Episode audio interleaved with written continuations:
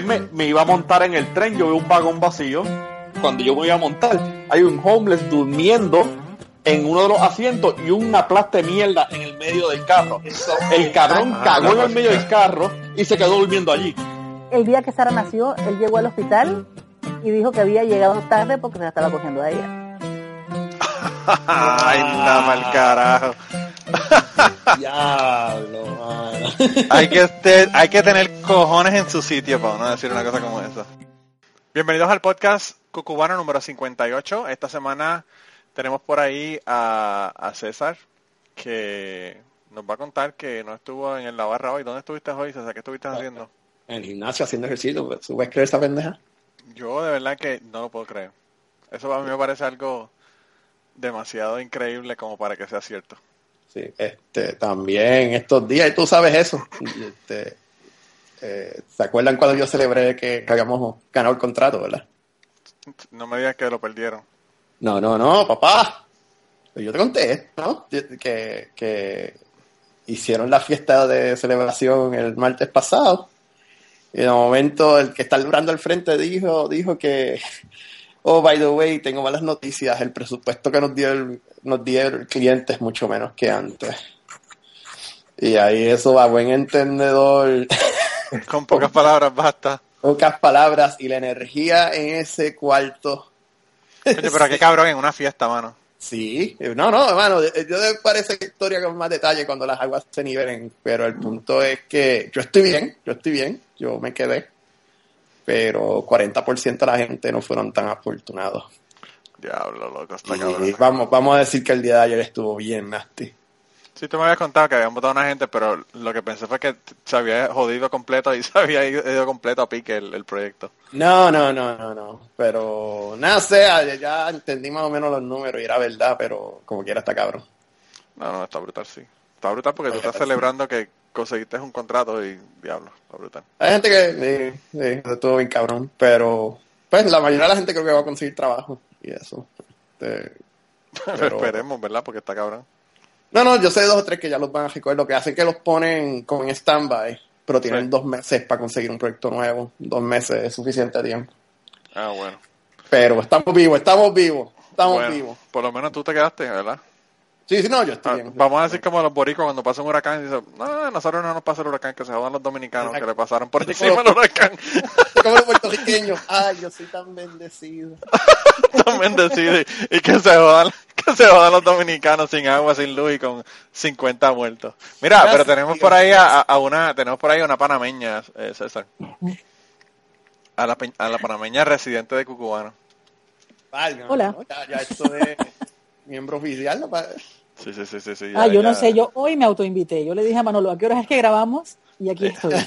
Ella me dijo, ella me dijo que se había autoinvitado. Parece que le cayó bien la invitada de, de, de esta semana. Que, que bueno, ahorita le voy a contar quién es, pero eh, pero ella, ella dice que se autoinvitó. Yo le dije que lo que se tiene es que desinvitar, porque ya yo estoy contando con ella para todos los podcasts, a menos que no pueda venir. Así que ya eh, eso eso es parte de- del proceso. Pero bueno, mira, ¿y ¿cómo está. Panamá? Panamá, bendecido y en victoria. Alábalo que él vive. Alábalo. Mira que se murió, no relajen con ese hombre que se le puede, le puede jalar las patas, como decía nuestra invitada de la semana que viene.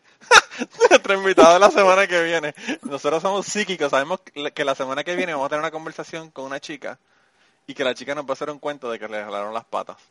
Pero bueno. Eh, y es la invitada de esta semana junto con otro invitado también. Esta semana tenemos a Catástrofe y a Joshua del podcast de Ametro. ¿Cómo están? Hola, aquí andamos. Muy bien, muy bien. Aquí es, es una cosa muy extraña porque de verdad cuando estoy escuchando el, el audio, siento que estoy escuchando el podcast. Bueno, pues sí, estás escuchando el podcast antes que nadie, Exacto. Primicia, primicia. en primicia mundial. Te vamos a, Pero bueno. tenemos ahora que cobrar por la, por la suscripción este Plus de poder escuchar el podcast adelantado, así que cuando terminemos nos vas a tener que dar 20 dólares. eh, Uh, para uno. Nosotros hasta 15, por haber escuchado el podcast de antemano. como está, no, pues. Sí, como el peso cuando está contra el dólar, no. Sí, está ¿verdad? difícil. Diablo, diablo, ¿verdad? Ustedes tienen, ustedes tienen con 20 dólares, tiene que ser como una, una carretilla llena de dinero para ustedes. Básicamente ya, ya creo que lo van a empezar a cambiar por kilo. Ya creo que lo van a usar para, para calentarse en la, chi- en la, en la este, chimenea, ¿verdad? En las casas. Sí. casi, casi. No, es que de verdad que esto, eso del dólar, el, el cambio de dólar y el, el peso mexicano está cabrón. Está bien, bien Pero mi presidente líder mm, copetón dice que no nos afecta, no nos afecta que paguen las croquetas de mi perro que subieron más de 100 pesos, caramba. sí, sí, sí, sí, está cabrón. No, de Ya, veras. a él no le afecta, yo te aseguro eso. Eh, seguro.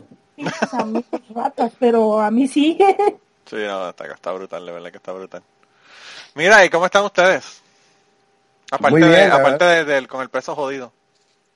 Pues bien, regresando del trabajo, ya ves que después de un largo, una larga jornada, aparte de que mis compañeritos decidieron no ir y tuve que cubrir, Oh, wow. pues aquí estamos ya más, más descansados, más relajados, eso creo yo.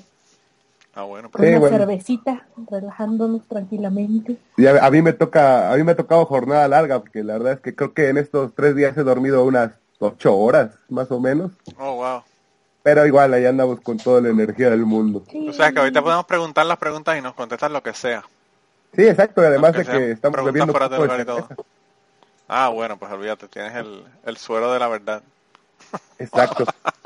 Lo que hay que darte, mira que, que eh, hace par de semanas tuvimos a, lo- a unos panas de César y, y empezaron a beber y olvídate que yo pensé que me iban a dar un montón de historias de César jugosas y parece que César eh, es como la gente de Men in Black, le hizo un, un, flachazo para que se le olvidaran todas las historias de él de la universidad y no me contaron ni una. ¿Tú te acuerdas Eh. cómo a Reagan, a Reagan le decían al presidente de Teflón? Sí, sí, sí. Eso soy yo. Estoy hecho de Teflón. Nada Ah, se pega.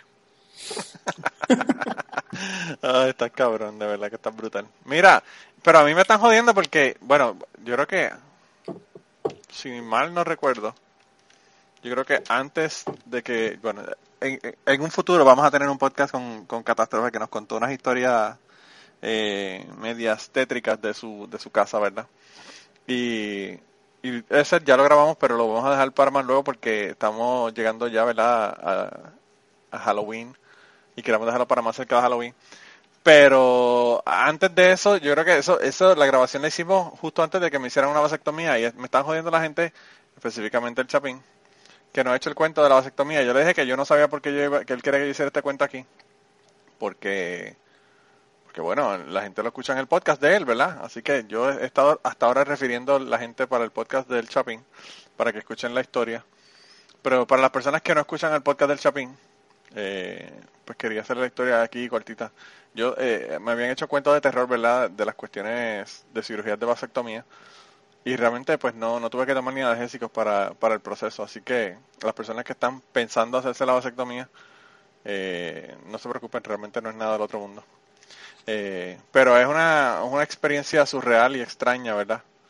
Que ir, a, ir allá, ¿verdad? Tomarse las pastillas estas. Me, me dieron dos pastillas, me dieron una Xanax.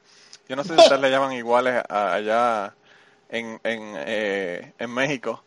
Sí. Eh, sí, sí. Ok. Y, me dieron una Loritab, que es una op- opias- op- eh, opioide, que, que es para el dolor, ¿verdad? Entonces te tienes que tomar esas dos pastillas antes de, de comenzar el proceso. 15 minutos antes de comenzar la, cirugía, te las tienes que tomar en la oficina. Y yo no quería tomármelas porque a mí los opioides, yo no sé por qué me joden el estómago. Y después eh, me siento súper mal, ¿verdad? Del estómago. Pero bueno, me, me obligaron a tomármela. Eh, yo, yo le contaba al Chapín que a mi papá le, le daban media Xanax cuando estaba con depresión y toda la cuestión. Y ahí me dieron una completa, así que se podrán imaginar. Me dieron la dosis completa, el pocillo completo. Entonces me tomé las pastillas y, entré a, la sala y había una enfermera y la enfermera me puso como un- una... un- bueno, es como una placa de metal con, con adhesivo en un lado que ella le saca un, un papel, ¿verdad? Que está sobre el adhesivo y te lo ponen en la pierna. Y yo lo que pensé fue, cuando esta cabrona de- decida sacar esto de mi pierna, se va a quedar con todo el pelo de la pierna. Y yo creo que esto va a doler más que la, que la operación. Pero bueno. Eh, y nada, eh, eh, ella entró, me hizo, ¿verdad? Todos los preparativos de la, de la cirugía. Yo me asusté, César, porque ella me dijo que me pusiera una... Ella me dijo que me tapara con una sábana, ¿verdad? Ajá. Y yo, y yo miré y no había ninguna sábana, lo que había era una servilleta gigante. Ah, pues eso. Claro, era una, era una sábana de esas de papel, de las que tienen en- en los médicos, ¿verdad? Y entonces me cubro con eso, ella me pone la, la cosa en la pierna, en el muslo, al lado del el muslo por el lado, para tomar los signos vitales, era la, la placa esa que te ponen en el muslo. Y, eh, y nada, me quitó la sábana y la tiró al piso, yo me quedé ahí como, como Dios me trajo al mundo, ¿verdad? De la cintura hacia abajo.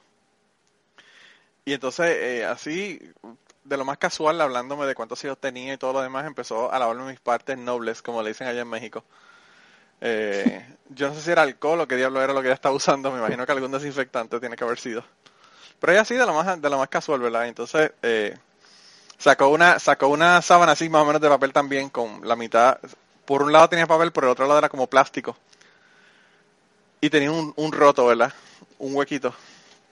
Y yo dije, esta tipa yo creo que se va a poner la, se va a poner la, se va a poner la sábana encima y me va a decir que es del Ku Klux Klan. me va a mirar por los rotos. Pero nada, me puso, me puso la sábana encima, ¿verdad? Y, y me aló las bolas a través del rotito y me las dejó al aire. Entonces el médico me la operación, se tardó como 10 minutos. Eh, la, eh, la anestesia que te ponen es justo en el lugar donde te van a hacer la, la incisión. No es realmente nada de que te, te adormece un área bastante considerable. Y hasta ellos cortan un pedazo del, del tubo eh, que es como de un centímetro de largo y queman los dos extremos de donde cortaron con una es, es como ustedes han visto la, la los ¿Como un soldering cautín? ¿cómo? ¿Como un cautín? Como un cautín eso mismo como los que se usan para para electrónicos para cosas electrónicas para hacer este conexiones electrónicas y entonces eh, uno de ellos lo sentí como si me estuvieran apagando un cigarrillo en las bolas porque parece que no había en Ah, esa área cogido la anestesia Así que se podrán imaginar. Eh, y se lo dije, y me dijo, ah, ¿te dolió? Y yo, yo como que, no, cabrón, estoy aquí diciéndotelo que no me dolió. Eh, que poner pero la voz de macho. No, no, no, a mí no, a mí no me dolió. a mí no me dolió, a mí no me ¿Tú ¿Sabes qué? Fíjate, eso, yo, yo me estaba pensando eso el otro día porque tú, aquí en los Estados Unidos, yo no sé si te ha pasado, César, que tú ves a una persona se cae, por ejemplo, y tú le preguntas, ¿are you okay? ¿Verdad? ¿Estás bien? Y si no están bien, te dicen, no, no estoy bien. Dijo, ¿verdad? sí, exacto. sí. En Puerto Rico, todo el mundo te dice estoy bien, aunque tenga una pierna con el hueso saliéndole. No, no, está, está bien, está bien, estoy bien. Y yo no sé si es que los boricuas tienen problemas con decir que están jodidos o no quieren ser, eh, causar problemas a la gente. Yo no sé cuál es el problema. El orgullo. Aquí en México es ser. igual, ¿eh? ¿Es igual también? Sí, sí, En sí, Panamá yo, yo también. también. Pues yo no sé si bueno, entonces tiene que ser una cuestión de hispanos, porque de verdad que no tiene sentido. Sí, y no, no lo tiene. ¿eh? Hay veces que yo me he caído, igual me, me he lastimado y alguien se acerca y dice, ¿estás bien? Y yo, sí, sí, claro, claro. Y empiezo a caminar Así bien orgulloso. orgullosamente. Mira, Joshua, que aquí hay un, hay un comediante que se llama George López, que es mexicano, ¿verdad? Bueno, él yo creo que nació en Estados Unidos, pero la familia es mexicana. Y entonces él dice que, que una vez, dando, dando hacia atrás, su abuela eh, en el carro le dio con el carro, él tendría como seis años. Y entonces él estaba jodido, gritando en el piso, y la abuela se, parece que se asustó, ¿verdad? Y le dijo, le dijo, párate, párate, camina bien, camina derecho, que te llevo a McDonald's, camina derecho, que te llevo a McDonald's. y él, y él tratando de caminar bien con la pierna jodida porque la llevaran a McDonald's, ¿verdad? y de eso fue lo que me acordé cuando me dijiste que, que te preguntaban si también tratabas de caminar. Pero bueno, el caso, el caso es que yo no sé, entonces parece que es una, un fenómeno eh, hispanoamericano, ¿verdad? Sí, eh, pa- parece que sí, sí. La verdad es que es muy común. Aquí es bastante común. Sí, El otro día iba para una junta, los viernes son de junta, y generalmente ese día fui a ver a mi papá. Entonces, para subir al metro, iba corriendo porque ya se me hacía tarde y se me dobla el pie así horrible Ah, y me caí. Entonces dije, ay, ahorita me levanto. Entonces me levanté rápido y a la hora de levantarme sentí que alguien me agarró del hombro y me dijo, no, siéntate, te lastimaste. Y yo, "¿Eh? ¿quién es usted? Entonces no, no, no, siéntate.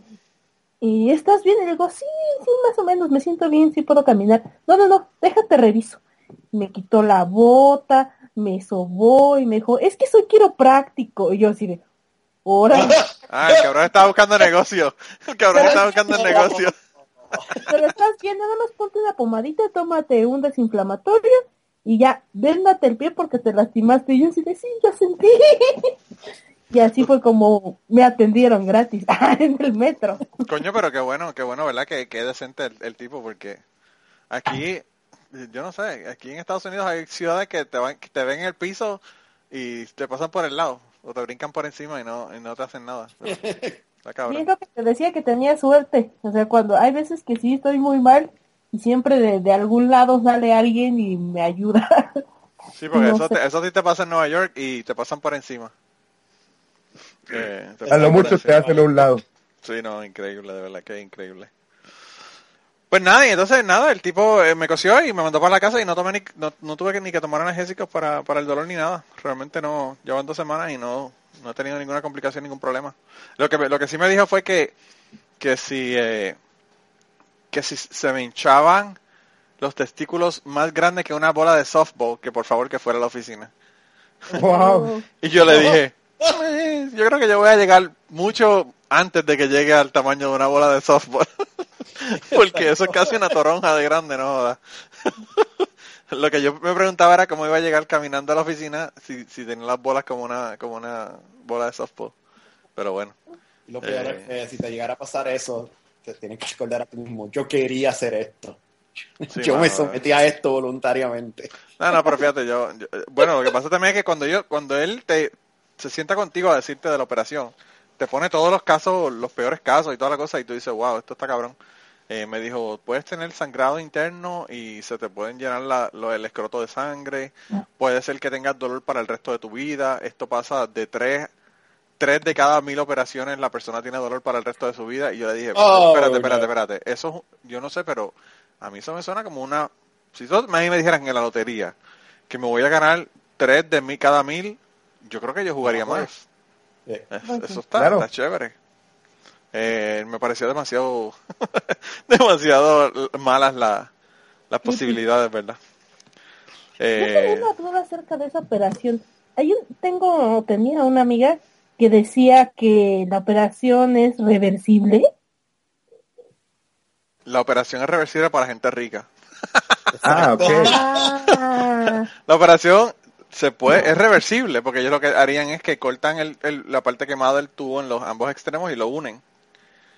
Pero el médico, me, me- cuando yo me reuní con él, me dijo, ¿estás seguro que vas a hacerlo? Y yo le dije, sí. Me dijo, asegúrate que estés seguro de que lo vas a hacer porque la operación para volverlo a conectar se- cuesta 25 mil dólares. Wow. uh, Eh, y entonces, pues yo le... 150. Do- no, 25 mil dólares y, y no, no le pregunté, ¿verdad? Pero no sé si es una bola o las dos. Quizás son 25 mil dólares cada una. no, pero, pero, pero, es- y aparte de que ellos puede que te cueste 25 mil dólares y la conexión no funcione y aún así no puedas tener hijos. O sea, eso, eso también puede pasar. Pero bueno. mi amiga o mi ex amiga me de- decía que su marido no la amaba porque no quería hacerse la vasectomía y ella no quería operarse y no sé qué. Yo, pero tiene 25 años, ¿cómo se va a hacer la vasectomía? Es muy Claro. bebé todavía. Sí, sí, sí. No, si yo hubiese sabido, si yo hubiese tenido claridad mental me lo hubiese hecho a los 22. Pero bueno, esos son otros 20 pesos. Lo que pasa es que a los 22 años yo no tenía esta claridad mental que tengo ahora.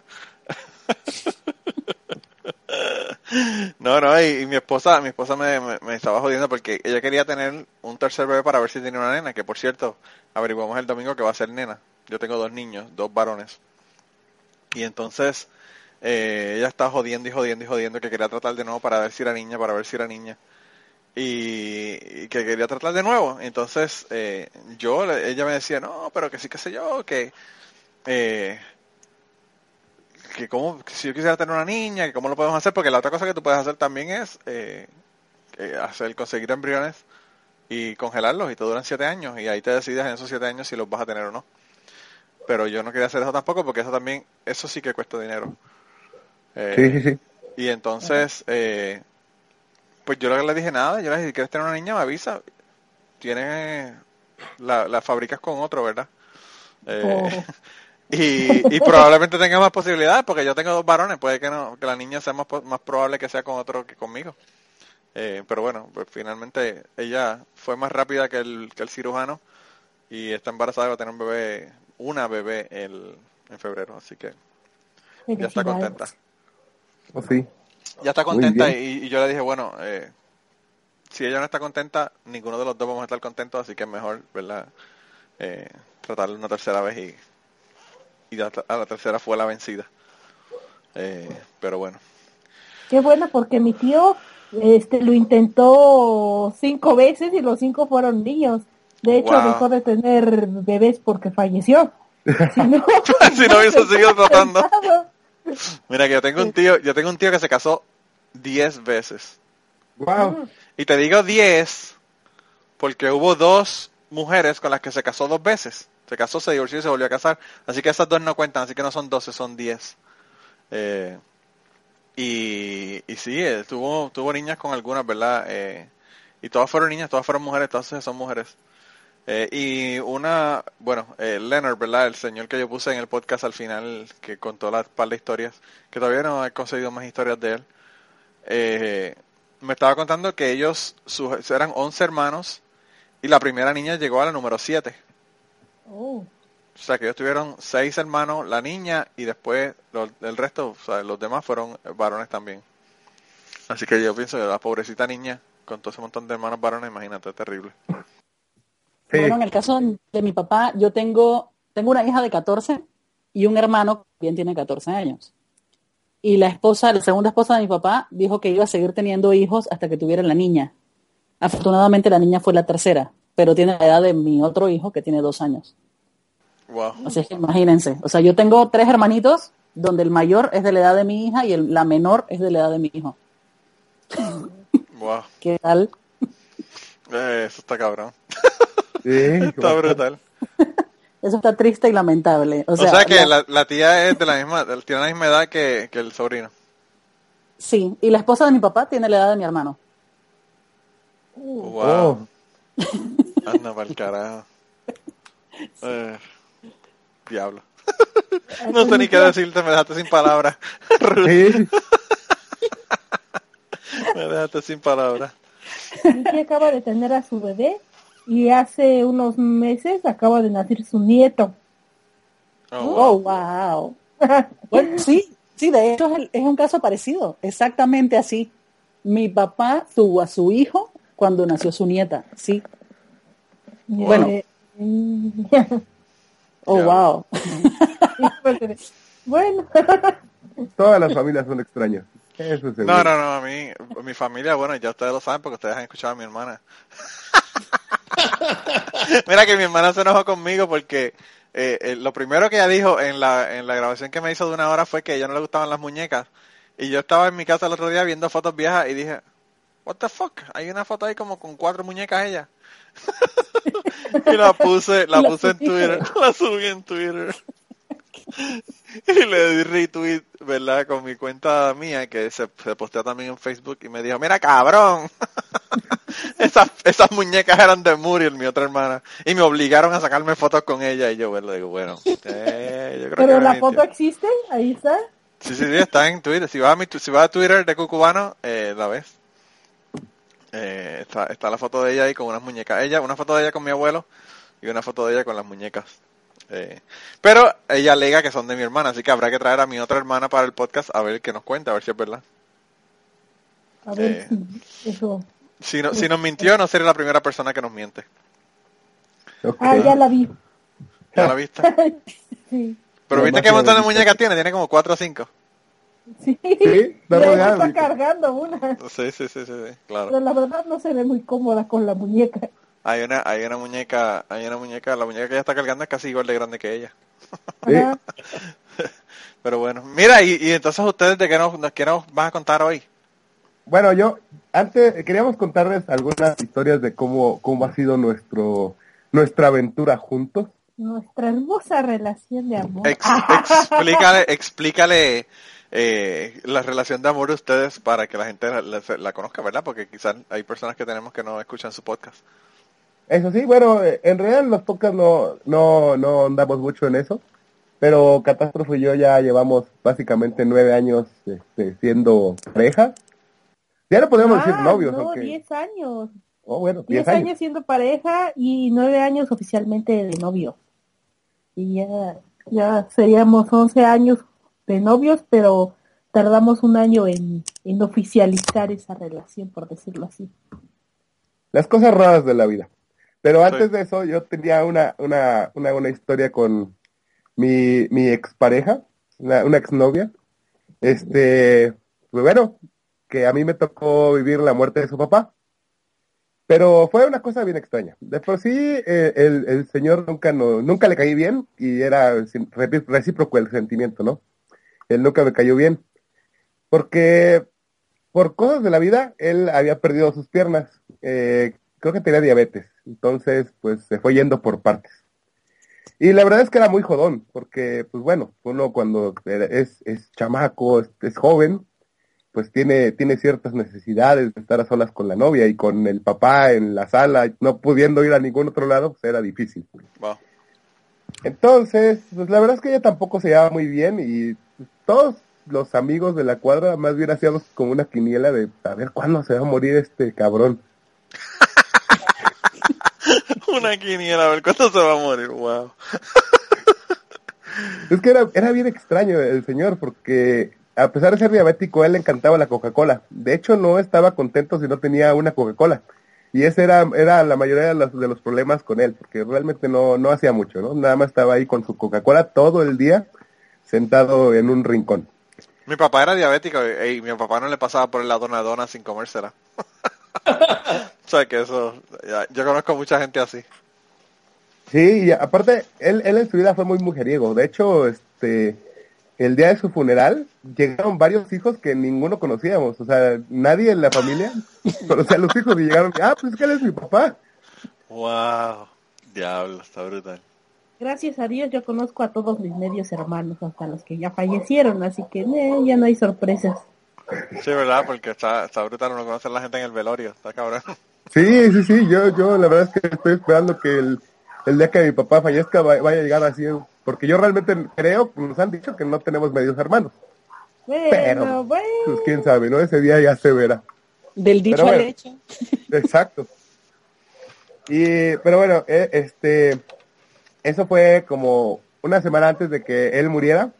Ya él estaba como muy mal, ya estaba en la cama. Y de hecho, su única alegría, a pesar de que tenía toda la familia, estaban todos allá a su alrededor, la, la única satisfacción que tenía era, era estar, este, estar con su botella de Coca-Cola. Tenía una botella de Coca-Cola de dos litros, Wow. tal cual él retorciéndose en el dolor y abrazando su botella. Era una cosa muy, muy extraña. De hecho, me hubiera gustado tener una foto de eso Muy bizarro. porque era la cosa más rara que había visto en mi vida. Wow. Mira, yo, creo que, yo creo que a usted le, le van- le están robando en el apartamento porque están los perros ahí eh, ladrando. No, es afuera, son los perros de frente. Están teniendo, están teniendo un escalamiento en proceso mientras ustedes graban un podcast. No lo dudaría. los veríamos. Tenemos las ventanas. para- Mira que mi hermana, a mi hermana también le pasó lo mismo cuando me grabó, me grabó su, su podcast. Tenía un montón de perros y cosas ahí, de reggaetoneros, ¿verdad? Vecinos. Ah, el vecino que llegó Ah, claro. Yeah, y que dijeron que lo Sí, habían ¿verdad? cortado, que había llegado con flow acá intenso. Pero Sí, bueno, sí.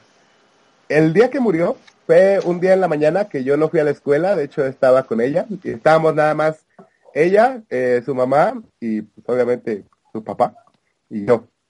Y de pronto el, señor se empezó a poner como que muy mal. Entonces eh, me dijeron, no, pues hay que llevarlo al hospital. Pero como el único que podía cargarlo era yo, pues, pues, ni modo, me tuve que agarrar, pues llevarlo como pude. Ah, De hecho era muy flaquito, entonces no pesaba demasiado. Lo subimos un taxi y ya cuando íbamos a la mitad del camino del hospital, sentí como, cómo se desvaneció, o sea, cómo se murió y se murió en mis brazos. Wow. Eso no fue lo peor. Ya con toda la, la trifulca que estaba ahí, la familia y todo, todo el enrollo que es una muerte, entre los papeles y todo eso, al que mandaron a la casa a buscar su acta de nacimiento, bueno, todos los papeles que se requieren ahí en, en el lugar, fue a mí. Ya cuando estaba ahí en la casa buscando los papeles, pues me dijeron que lo iban a llevar a la funeraria y que necesitaban que pues llevara la ropa para también pues, para vestir al muerto, ¿no? Entonces, pues ya como pude, busqué todos los papeles, los encontré, encontré su ropa, dije, bueno, pues si se va, se va a ir, si yo me muriera, ¿qué me gustaría ponerme, no? Entonces busqué un par de prendas ahí, todo eso. Llegué a la funeraria y de hecho la única que estaba era mi novia. Entonces llegó y me dijo, no, pues ¿quiénes van a vestir al muerto? Y pues ella, pues los dos. Y yo, "Ah, los dos, un momento, yo no quiero hacer eso. Pues bueno, ni modo, me tocó pa- pasar con ella. Agarraron. Dame el carajo. Eso no se supone que le toca al dueño de la funeraria. Exacto, esto que tiene- Está cabrón. El tipo consiguieron el descuento, pero tuvieron que vestir al muerto. Exacto. No, sí. Si de por sí no me gustaba verlo en vida, menos muerto y encuerado. O sea, totalmente Claro, desnudo. claro, claro. Sí, sí, sí. Eso es, eso es lo peor de todo. Y, eh, Wow. Entonces, aparte, él se había muerto de una forma muy extraña. Se había muerto no, no con los brazos extendidos hacia abajo, sino como en una posición engarrotada, como, Como si cargaras algo. como si cargara algo, Pues exactamente. claro, la botella de Coca-Cola que estaba cargando. Básicamente. Entonces, en lo que mi novia le ponía los pantalones, yo estaba lidiando con la camisa, pero era muy, muy difícil poder vestirlo. Entonces, pues ya dije, bueno, pues está muerto, ¿no? No, no, no, no lo voy a lastimar, ¿no? Entonces lo que hice fue jalarlo lo más que pude. Wow. Y realmente, si hubiera estado vivo, yo creo que le había roto un brazo o algo. Wow. Y es que se lo rompiste. O si no es que se lo. Pero no no se quejó. Ah, pero me faltó algo muy importante. Cuando llegué con toda la ropa, lo que se me olvidó fue empacar la ropa interior. Lo mandó comando para la, para la ultratumba. Y eso fue lo que pensé todo el, todo el trayecto mientras lo llevaban, porque aquí en México, a los maestros, él era maestro, a los maestros no, tienen no en una... todo México, nada más allá en tu pueblo. Bueno, sí, en mi pueblo hay una, una tradición como media extraña, que a los maestros cuando mueren los llevan a las escuelas a las que dieron clases y sacan a todos los alumnos, ponen el ataúd en medio de la plaza y hacen un homenaje a la bandera, ¿no? Con el cuerpo del muerto ahí en medio de la onda. Ah, wow. Entonces, él había sido maestro de cinco escuelas, entonces tuvimos que hacer el recorrido con el muerto en un sol infernal, Ya. con a las cinco escuelas, y lo único que pensaba en cada escuela dije, este cabrón no trae calzones, dije, ¿cómo, cómo se me pueden olvidar? Qué gracioso, está brutal. De verdad que está cabrón. Pero por lo menos tú eres el único que lo sabía, ¿verdad? Tú y tu novia. Sí, sí, creo que, no, bueno, yo y mi novia, eh, y de hecho Claro. sí, me arrependió bastante. ¿Cómo se te fueron a olvidar los calzones de mi papá? No los va a necesitar. Claro, claro. No creo que nos ocupe mucho. Wow, de verdad que está cabrón. Así ya no, no se los tiene que quitar, ¿verdad? Si encuentra a alguien allá en el más allá. Exacto. se- era Ya. muy activo en vida, pues en, En muerto. más allá, ¿qué tal? ¿Qué tal? Se bajaba los pantalones y ya estaba listo. Exactamente. Wow, Despáchese.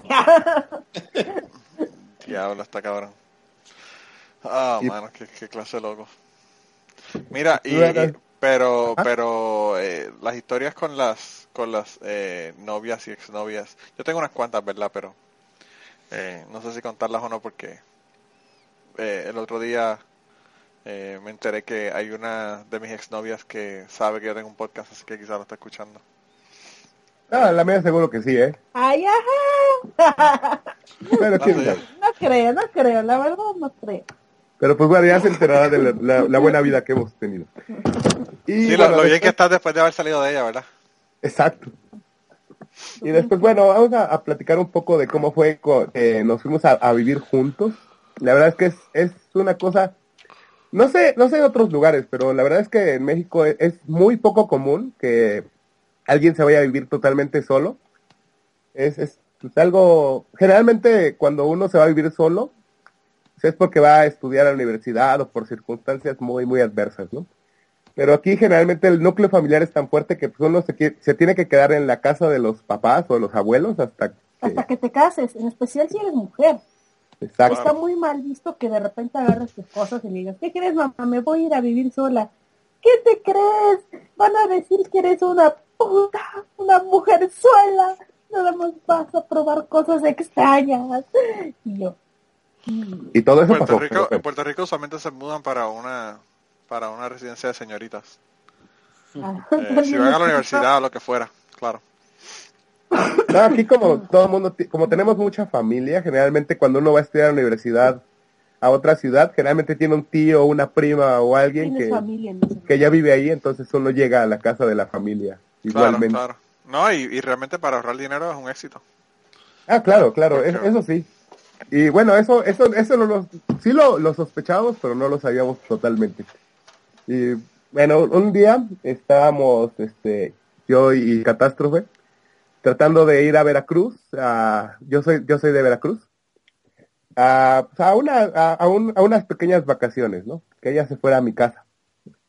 Y su mamá realmente, pues no, no quería y no, y no quería hasta que pues un día le dije, pues bueno, si ella, si ella no quiere que te vayas, pues mejor pues salte de tu casa y pues ya después vemos cómo le hacemos. Mentira. A ver, No me habían dejado ir. Entonces yo estaba aferrada con ir. Y ya estoy grande, tenía más de 25 años. Dije, trabajo y yo me voy a pagar las cosas para irme. O sea, ¿por qué no puedo ir?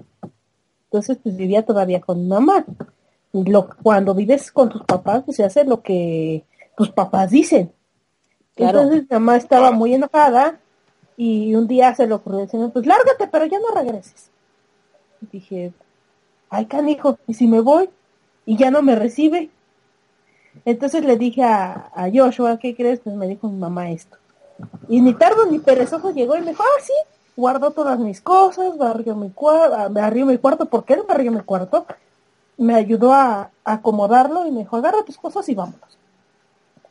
Ya te vas. Agarré una maleta que, que empacamos porque era todo lo que tenía y una maceta y me fui a Veracruz. Le dije a mi mamá, me voy a Veracruz. Y ya, me fui. Y una semana después tenía que regresar yo a la casa y le hablé a mi mamá, digo, ya voy al DF. Para esto yo ya tenía un contacto con unos amigos. Me habían dicho, pues te, re- te rentamos un cuarto, mil pesos, aquí, que pues ya te vas a salir de tu casa, compartimos la renta y pues sirve que estamos al pendiente entre los tres. Y bueno, pues le hablé a mi mamá que regresaba al DF y me dijo, bueno, ¿cuándo regresas a la casa? Y le dije, mamá, yo no voy a regresar a la casa. Yo ya no voy a regresar ahí, ya, ya voy a vivir con unos amigos. Me dijo, ¿pero cómo? Y yo, sí, ya, ya tengo dónde vivir. Y entonces, pues ya fue donde le habló a mi papá y le avisó que pues yo ya no regresaba a la casa, sino que ya tenía un lugar donde vivir. Y a lo que mi papá, como todo macho mexicano, le dijo, no aceptes que regrese a la casa, es una puta. Y yo, bueno, finalmente mi papá ya no vivía con nosotros. Mi mamá tardó en aceptar unos seis meses que yo vivía sola y ya me decía, ¿cuándo vienes a verme? Y este, y vamos a comer.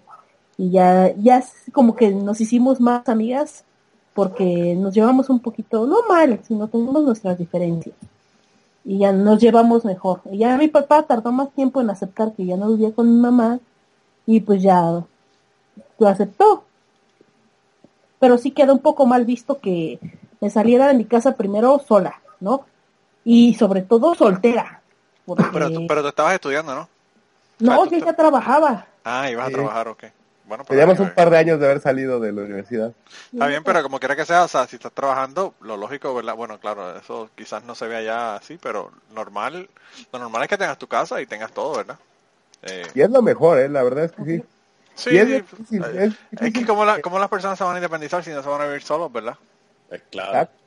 Sí, entonces lo, lo curioso que me pasó fue que este yo le conté a varias de mis compañeras y la historia siempre era la misma, ¿no? Así de, ¿ya no vives con tu mamá?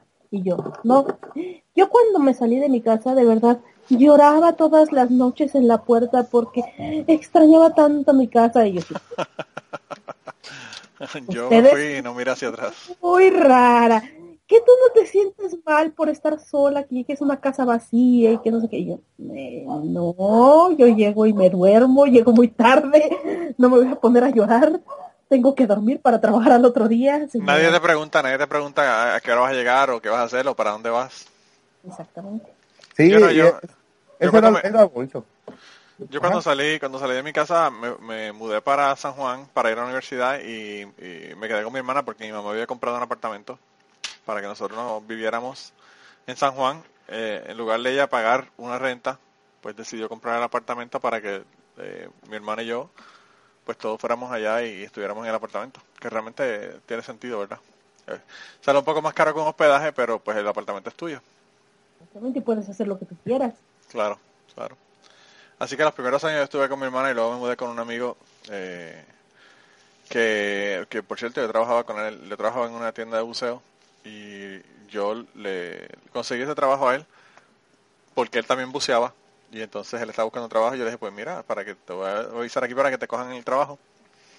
Y lo cogieron el trabajo y él fue el, el bueno, la semana que viene les voy a contar qué fue lo que ocurrió eh, con un asalto que tuve. Pero mientras me estaban asaltando, el hijo de puta estaba comiéndose un sándwich en la, en la oficina, mirando por la cámara cómo me estaban asaltando. ¡Wow! Esos son amigos.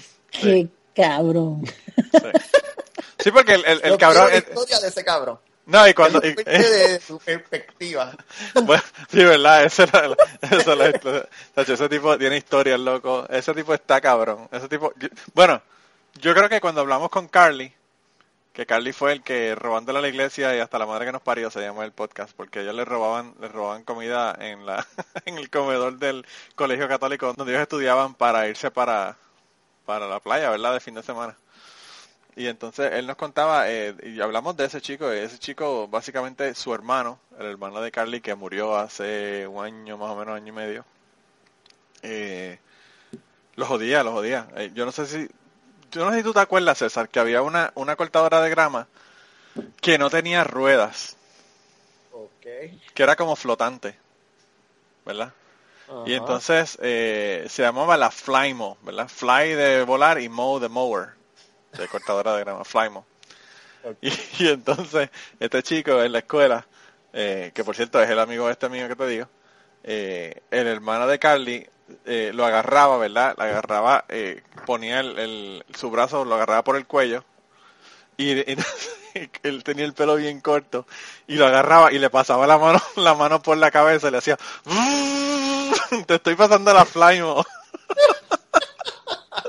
ese pobre tipo mano de verdad que lo, lo bulleaban tan y tan y tan brutal. Estaba cabrón estaba brutal pero yo cu- cuando le dije mira cabrón me, asaltaron y tú ni saliste y me dijo sí sí yo lo vi por el por, por la por la Por la cámara. por la cámara. Yo le digo que ya, la verdad que tú es bien cabrón. Y me dice, no, no, es que yo no quise salir porque el tipo se podía asustar y pegarte un tiro. al, al ver que salió una persona, ¿verdad? De la oficina. Yo digo, mano, Ah, tú, tú Yo no- tengo algo, algo no sirve. parecido. Cuéntame. Fíjate que cuando yo tenía como más o menos unos seis años, tenía una tía que tenía una farmacia y generalmente era como el punto de reunión de la familia, ¿no? Entonces un día fuimos eh, yo, mi papá y este y pues, todas las tías, ¿no? Estábamos ahí platicando en la farmacia y cuando de repente entra un, un chavo, yo, yo yo tenía como seis años, ¿no? Eh, Realmente lo, lo recuerdo muy muy vagamente, pero hay cosas que sí me tengo muy presentes, ¿no? Primero que el tipo se puso atrás de mí, yo veía la pistola por arriba de mi cabeza y eh, el tipo pidiendo el dinero de la caja, ¿no? En eso, eh, ah, eh, eh, nosotros éramos, éramos pocos, la mayor, la mayor parte de la familia estaba atrás, en la trastienda, había un co- pequeño comedor, estaban todos los demás, y cuando empezaron a oír como ruidos extraños, salió mi papá a, a ver qué pasaba, y en cuanto lo vio el tipo, yo vi como, bueno, más bien yo escuché un ruido enorme que era lo del disparo y vi como mi papá se agarraba el estómago. Guay, le y- pegaron un tiro a tu papá. Ah, realmente no. Eh, el tipo se asustó, salió corriendo, mi papá se revisó y realmente no tenía nada. Y de hecho no encontramos un agujero de bala, no en la pared, ni en ningún lado, ni, ni nada. Fue, fue algo muy, muy extraño, pero fue así de, pues, propiamente así, ¿no? De que el tipo se asustó de que alguien salió de repente y ¡pum! Sí. Pegó el tiro. Pues quizás el cabrón amigo mío tiene razón entonces. Sí, sí, tal vez sí, tal vez, tal vez Sí. sí te hizo un favor. Sí, lo que pasa es que la, la oficina estaba justo detrás de donde, de donde yo, la- estaba a mis espaldas. Entonces la puerta de la oficina eh, estaba abierta, pero pues realmente tú no ves quién está dentro. Pero nosotros tenemos una cámara, eh, o dos cámaras, donde veíamos, ¿verdad? Toda la tienda. Tenía, la tienda era en forma de L y tenía una cámara para un, para un lado y la otra para el otro y se veía la cámara, la, la completa, ¿verdad? Lo único que mi jefe es tan estúpido que no estaba grabando, solamente estaba en real time, pero no lo estaba grabando. Ah, O sea claro. que ni siquiera pudo tener video del tipo que le robó ni nada. Aparte de que lo que se llevaron fueron 50 dólares, pero bueno. Esa historia la semana que viene la van a escuchar. Así que no Sí, voy a... en mi trabajo esa, funcionan las cámaras así, o sea, se ve lo que pasa, pero no grabas, Sí, no graban nada. Realmente es Además, una yo creo que pérdida de sería tiempo. ilegal, Sí, realmente sí. sería Ah, ¿sí? ilegal que grabaran, sí, porque son niños. Pues Sí, yo, creo que, niños. yo, creo que en Puerto Rico no. César, ¿qué tú crees? Que graban niños. No, no, no, no, grabar, grabar en cámaras en un establecimiento. No, eso no es ilegal. ¿Por qué va a ser ilegal? Bueno, en Puerto Rico yo me imagino que no, pero no, pero ellos dicen que sí allá sí. No, eh, es que yo No. trabajo en una escuela, Exacto. entonces Ah, bueno, claro, en la este, escuela sí. El ¿no? tema de los estudiantes. Sí, sí, no sí, se no. Ah, pueden grabar a los niños, por eso nada más están viendo en las cámaras, no se graba nada.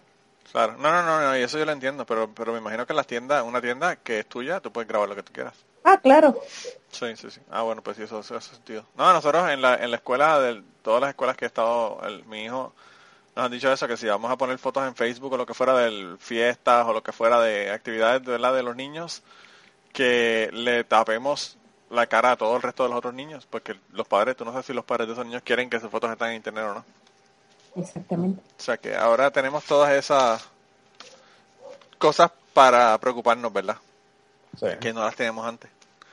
Eh, Pero, pues bueno. los niños se graban haciendo cosas que no deben. Hoy tuve que ir a rescatar a un maestro porque se estaban peleando. Yo estaba en otro edificio y hasta allá se oían los trancazos.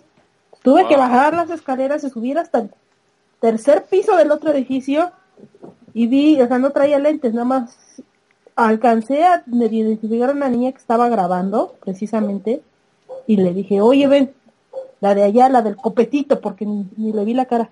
Ven, enséñame el teléfono, no te lo voy a quitar. Enséñame, ¿qué hiciste? Te vi grabando. Ya me enseñó el video, lo bajamos a orientación y todo.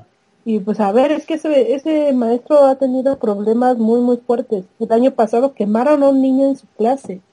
Ah, Ya quema, calentaron la pluma, una pluma, o sea, sin la tinta, calentaron la pluma y el niño estaba trabajando y en la mano, en el cuello, perdón, fue en el cuello al primero que quemaron y al de enfrente se lo pusieron en la mano, ¿no? Lo peor es que este niño es un niño muy, muy tranquilo, muy, muy tranquilo. A mí, a mí era está furioso. catástrofe. A mí me hicieron lo mismo, pero me lo pusieron en las bolas.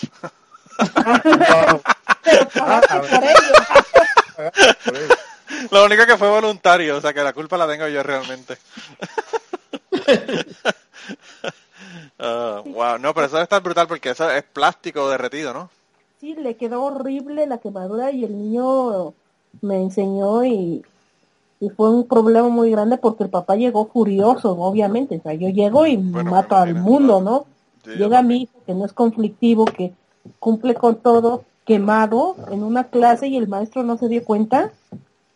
Wow, Entonces, sí, sí, está brutal. pues, pues tuvo muchos problemas y ahora otra vez, entonces tiene varios incidentes el maestro. Quemaron un bote de basura en su clase. Ay, no. No, no, no, no, no, no. no. La educación Wow. en México, señores. No, Pero horrible. eso es lo que tiene es una clase de, de piromaníacos, no jodas. Todo es, todo es con quemadura, no, no, no hacen nada, todo es quemando. No, no, no, también he hemos recogido navajas del doble de mi, de la palma de mi mano, no. No nos Wow. limitamos al fuego, también tenemos armas blancas. Imagínense en carpintería. Ah, No, no, eso. carpintería, ¿eh? Sí tenemos carpintería, que es lo peor. Quemaron en- con el cautín a un niño en la cara, en electrotecnia, a dos niños, porque fueron en generaciones diferentes. Ah, cosas, cosas que uno dice, ¿cómo demonios pasó eso en su clase? ¿Por qué? ¿Por qué a mí? ¿Por qué yo lo tengo que pagar? nosotros y nosotros eh, eh, que pensábamos que éramos unos hijos de putas en la escuela César digo tú no tú no tú no tienes historias así verdad pero yo yo que Ah. pensaba que era un hijo de puta en la escuela No, Me estoy- me proyectando hasta César me estoy proyectando con César Sí, ajá. mira una vez una vez yo estaba con un amigo yo una vez estaba con un amigo eh, un amigo mío estaban construyendo like, la escuela tuvieron que poner una rampa para impedidos porque cambiaron la ley en algún momento y era el requerimiento que se le pusiera una rampa para impedidos, ¿verdad? Y entonces estaban construyéndola y aparentemente había un pedazo de, de madera de lo que le llaman en Puerto Rico un 2x4, que son una pedazo de madera que tiene 2 pulgadas de ancho por 4 pulgadas de, a mí 2 pulgadas de ancho, sí, por 2 pulgadas de largo, por 4 pulgadas de largo. Y tenía un clavo como de, qué sé yo, tendría como 3 pulgadas, 4 pulgadas de largo. Eh, que parece que habían clavado en esa madera y la sacaron de donde la tenían puesta y estaban apiñadas, ¿verdad?, en, en el lado de la construcción. Y un amigo mío que le encantaba joder, se fue y se trepó allá y estaba jodiendo con la, en la madera, en la área de construcción, y tenía unos zapatos Converse. Uy, esas cosas. Ah, tú sabes el chicle que pisaste. Claro, y el chico se paró encima de ese clavo y el clavo pasó, Uh, sí, pasó el, el- Oh. la, pasó la suela como si fuera mantequilla. Y se pasó les el pie petó. como- Claro, y, y el pedazo de madera quedó flat con el pie, o sea que él tendría como una Oh. pulgada, como una pulgada dentro de la carne Oh, wow. de clavo. Oh. Y entonces él la tenía ahí, no se la podía quitar, ¿verdad? Y entonces vino un maestro que lo vio, salió corriendo para donde él, fue y agarró el pedazo de madera y lo aló para quitarlo. Y Oh. cuando, cuando el maestro, cuando el maestro ala el pedazo de madera, él le grita, ¡Cabrón!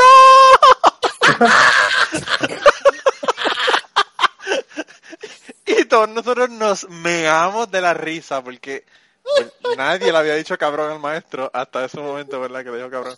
Por cierto, el maestro era un maestro que después se tiró para, para senador o para alcalde, no, no, pues se tiró para alcalde del pueblo.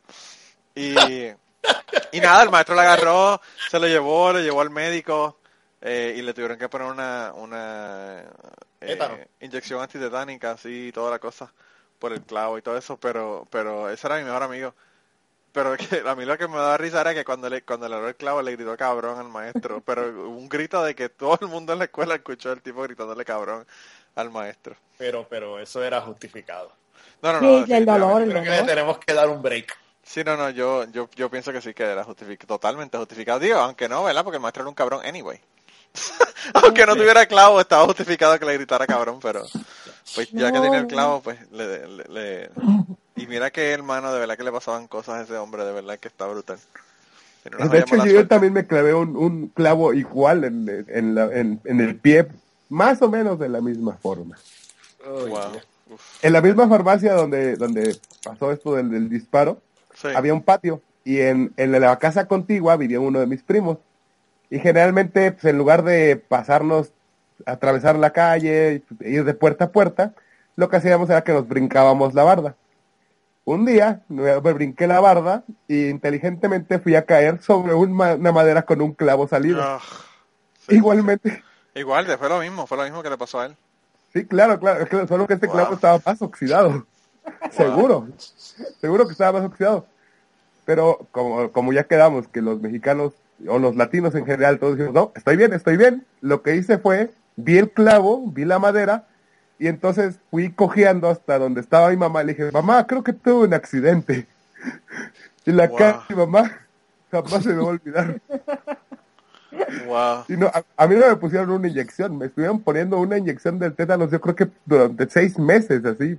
Cada mes me ponían una, es una cosa horrible. Wow, wow, terrible. No, y, la- y el problema es que tú tienes, cuando tú tienes eso en el zapato, estás jodido porque no puedes sacar el pie. O sea, tienes que sacar definitivamente el clavo antes de poder sacar el pie del, del, del zapato. O sea, que no te queda más remedio que alarlo. Sí, Uf. sí, sí. Yo ni me Yo- lo imagino, de verdad que está brutal. La verdad es que sí fue una, una cosa. De hecho, uno de mis tíos, igualmente por saltarse la misma barda, le pasó de que se- le atoró el, el dedo, el anillo de, el anillo de compromiso en una, en una varilla y se le, Uf. básicamente como una banana pelada. Sí, sí, sí, sí, sí. Toda la piel del dedo se le fue y se quedó el anillo ahí en la varilla. No, no, no, ya de ahí ya no he vuelto a saltar bardas ni he querido saber nada de eso. Aquí le pasó eso a un, a un operador en la planta. Iba bajando una escalera y en el, en el lado de la escalera se le quedó encajado el, el anillo y, y los- como dos falanges del dedo le quedaron con toda la carne sin carne. Eh, y desde ese día yo dejé de usar el anillo de matrimonio cuando vengo a la planta. Sí, de hecho, sí. De hecho, después de eso eh, descubrí que era una cosa muy común y, pues, bueno, es una de las razones por la catástrofe y yo no, no estamos casados. Tienen que tratar, sí, tienen que tratar, sí, sobre todo, sobre todo por eso que no están casados, eso te lo creo. Hablando de personas que cuentan eh, mentiras. Esto no es dejémonos de mentiras, pero tampoco aceptamos mentiras en este podcast. te lo puedes tatuar, te lo puedes tatuar. Un Claro. tatuaje Pero se borra, se borra. Se cambia la letra. No, aparte, ah, ¿te acuerdas de Diana que se cambiaba la letra? Sí, teníamos una amiga que, que te- igual se tatuó el, el, el anillo de compromiso, pero igual a- nada más le cambió la letra cuando cambió de novio. Lo bueno que de esos tatuajes es que como que con el tiempo es más fácil que se pierdan, o sea, se borran o se hacen más opacos y tienes que retocarlos, entonces no hay problema. En un tiempo ya no se verá lo que hay ahí. Hágale caso, porque si alguien sabe de, tatuajes es catástrofe. Pero, pero, ¿y cuál es la diferencia entre la mano y cualquier otra parte del cuerpo? Ah, porque es una piel como que más callosa, más dura Sí. y este y generalmente, ¿cómo te digo? Como que Por la fricción. por la fricción y por el uso se va desgastando la tinta. O sea que yo, yo me imagino entonces que a los hombres se les desgasta más rápido que a las mujeres. pues no es lo mismo, Por el pero uso. Por el uso. por la Por lo menos la parte de abajo, ¿verdad? Si es en la parte de abajo de, de la mano. depende de cómo usen sus manos. Mira, que el otro día estaba viendo un video de un, de un mono masturbándose en, en el... Yo, no sé, yo no sé si ustedes vieron ese video, pero el mono estaba masturbándose y tenía una jaula que tenía un cristal, ¿verdad? Esto es en el zoológico. Y entonces se paró al lado del cristal, masturbándose, y un tipo empieza a hacer como que le estaba sobando la cara, ¿verdad? Al mono, y el mono pegó la cara al cristal como si él lo estuviera sobando. la cosa más... el monito ahí. Sí, sí, sí, sí, la cosa más surreal, surreal que de verdad que yo, que yo he visto en mi vida. Eh, si le consigo el video se lo pongo para que vean el, el enlace, de verdad que yo me quedé en shock. Pero era un monito pequeñito. Eh, Ya eh, eso era medio cute el mono. Pero bueno, vamos a, a continuar con la historia. La verdad es que esa fue Cuéntame. uno de los periodos más, más bonitos de nuestra relación porque vivíamos en una, en una parte de la ciudad bastante, bastante nice, digamos, bastante bien. Y bueno, de hecho vivíamos a, a unas cuatro calles de donde vivía el presidente, entonces pues, no, no, no le Wow. pedíamos nada, teníamos todo realmente cerca. Pero, pues como todo lo bueno se acaba, pues, un buen día nos dijeron, no, pues saben qué, pues es que ya no pueden seguir viviendo aquí, ¿no? Porque ya se quedaba él uno o dos días o tal vez hasta un fin de semana. Y entonces como que mis amigos empezaron a, a decir así de, ay, pues te rentamos a ti, no a los dos changos. Y yo así Claro, "Ah, claro. ay". bueno, entonces tuvimos que mudarnos y fue cuando caí en el dormitorio de señorita. Entonces ahí solo era para mujeres y no se permitían parejas, ¿no? Porque decían que generalmente se agarraban del chongo y terminaba muy mal eso. Pero le dije, no, de verdad, nosotros no somos violentos, no nos golpeamos. Lo no". intentamos de todas formas y la verdad es que era demasiado el esfuerzo para lo que era, porque, bueno, no, no sé, yo creo que era un cuarto como de dos metros de largo, como por tres metros de ancho, un bañito y una peque- un pequeño espacio como para lavar la ropa que medía un metro por uno veinte. Era una cosa súper, súper pequeña. Y en ese espacio teníamos una cama matrimonial. De hecho, estaba la cama matrimonial. Al lado teníamos el refrigerador. No había, o sea, había dos centímetros de espacio entre el refrigerador y la cama. Y al lado teníamos una estufa. Y al lado teníamos una lavadora. O sea, ese era toda nuestra, todo nuestro espacio que teníamos realmente. Al llegar a la casa, cuando dejábamos nuestras cosas y todo, parecía que la casa la había invadido todo un regimiento, ¿no? O sea, no había nada de espacio. Pero, pues, bueno, cuando uno es una pareja que apenas empieza, pues es, pues, realmente el espacio es lo de menos, ¿no? Y de hecho, era muy, muy, muy chistoso porque en ese entonces yo no tenía un trabajo fijo así de lunes a viernes con un horario. Yo trabajaba por días y más bien cuando había trabajo, ¿no? Entonces, para poder quedarme en la casa, lo que hacía era que me metía en la noche, ya muy, muy noche, me quedaba ahí adentro y no salía, no salía para absolutamente nada. Y de hecho, ni siquiera hacía ruido, ¿no? Aunque, pues, como tampoco teníamos televisión ni nada, pues no había, no había gran problema. Entonces yo me ponía mis audífonos, de ahí me llegó a- una oleada de escuchar podcast, porque pues, realmente era lo que hacía, ¿no? Ordenaba la casa, lavaba la ropa y todo mientras Catástrofe estaba en, ella. Y cuando salía yo me ponía mis audífonos, me ponía a leer o hacer otras cosas, haciendo, yo era un ratón prácticamente viviendo ahí, ¿no? Y era una cosa bien extraña porque aparte cuando empezaba a oscurecer, obviamente como la gente no, no podía ver que había gente viviendo en esa casa, pues yo dejaba la luz apagada hasta que Catástrofe llegaba y la encendía. Entonces, pues vivía, Wow. básicamente era como Ana Frank. Vivías en una cueva, en una cueva, como Ana Frank. qué, qué brutal. qué bueno que, qué bueno que no te pasa lo mismo al final, ¿verdad? Ah, que claro, claro.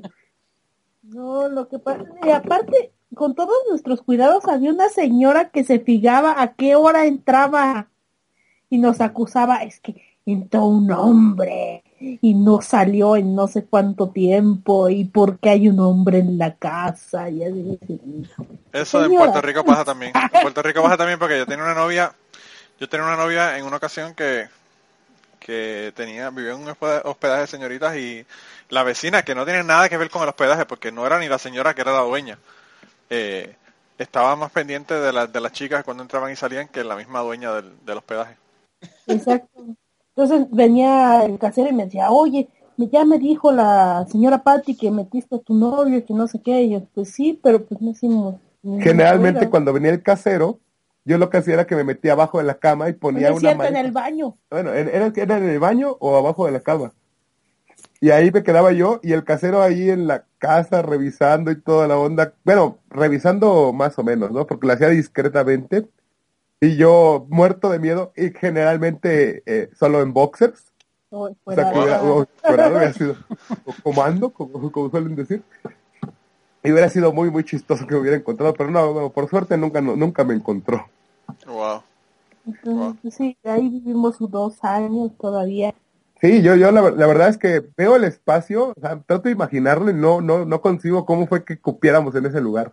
Pero eso fue muy útil para mí cuando me lastimé el pie y no podía venir a... Mi mamá me decía que me viniera con ella para que me cuidara y yo dije, no, yo puedo sola.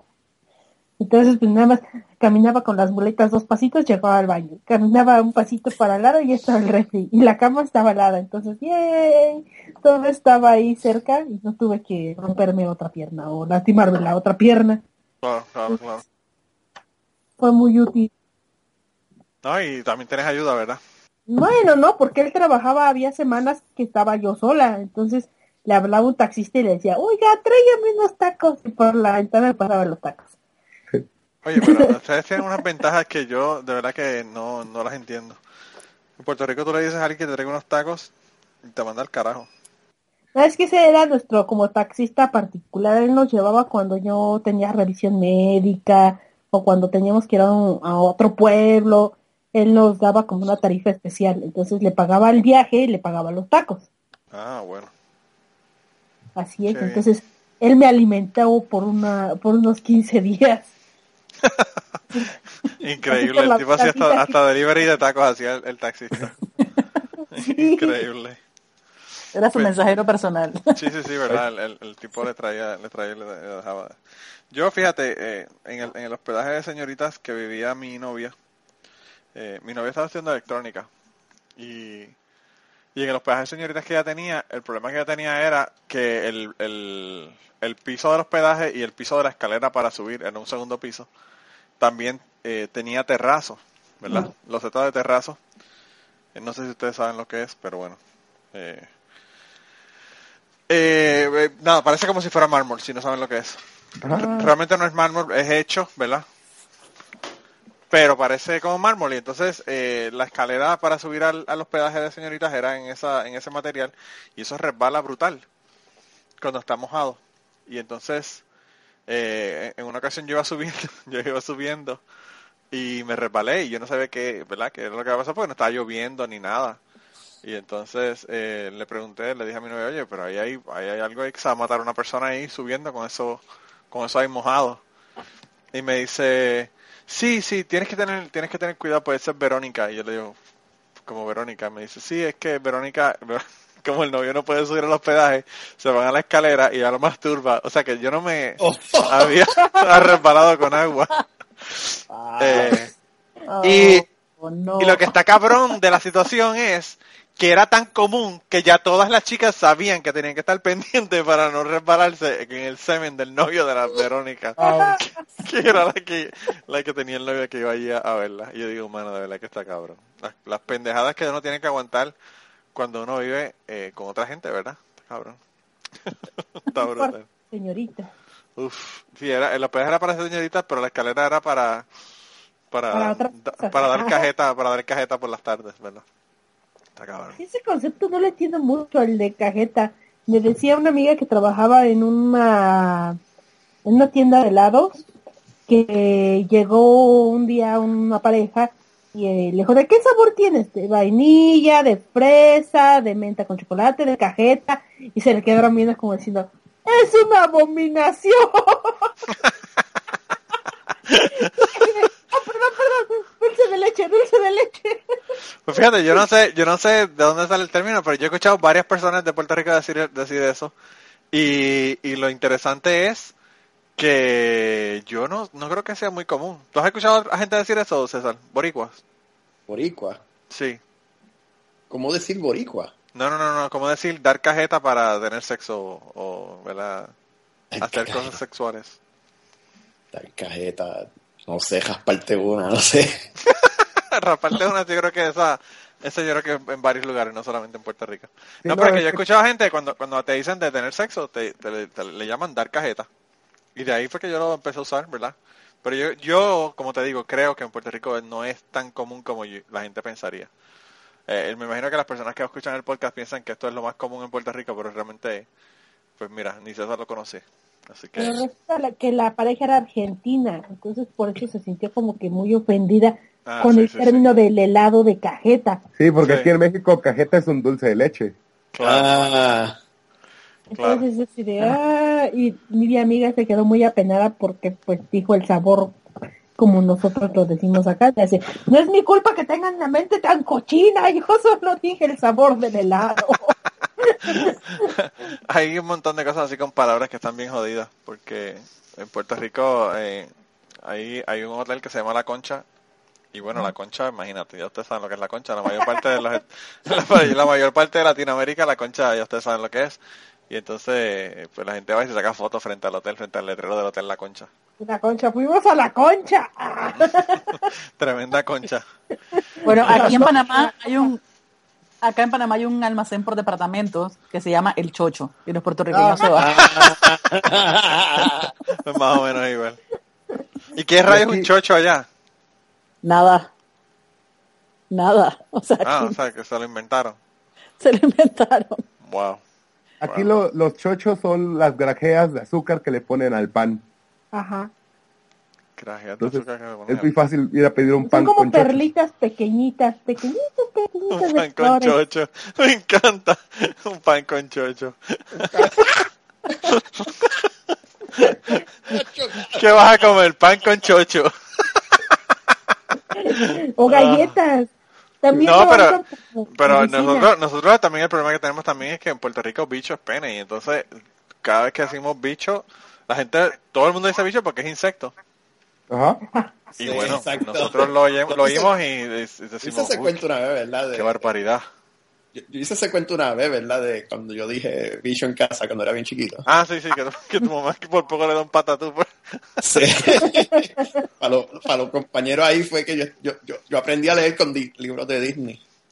Entonces yo tenía un libro que salía Pepe Grillo de Disney y, y abajo lo que decía era bicho. Entonces en casa creo que se apareció un grillo en algún lado y yo dije, mira mami, un bicho. y la mami mía como que, ¿Qué? ¿de ¿Dónde? ¿dónde tú aprendiste esa palabra? y yo, así chiquitito, yo creo que tenía como 8 o 9 años. Y me saco, saco, saco el libro y ella lo mira y se hace, ah, ah, entonces como que ahí se da cuenta, como que, ah, mi amor, mira, ese libro es de México. Ah, ya. Puedes decir eso, porque aquí eso quiere decir el pipí.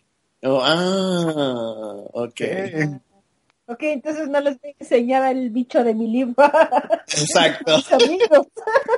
Uno, uno de los podcasts de Aterrizar más recientes que más downloads ha tenido eh, en los últimos, en el último que ha sido año o algo así, fue uno que estábamos hablando de cuando eh, el niño cayó en el, Ah, en, claro. en el gorila, en el enclosure del gorila en, en el Cincinnati, ¿verdad? En el zoológico de Cincinnati.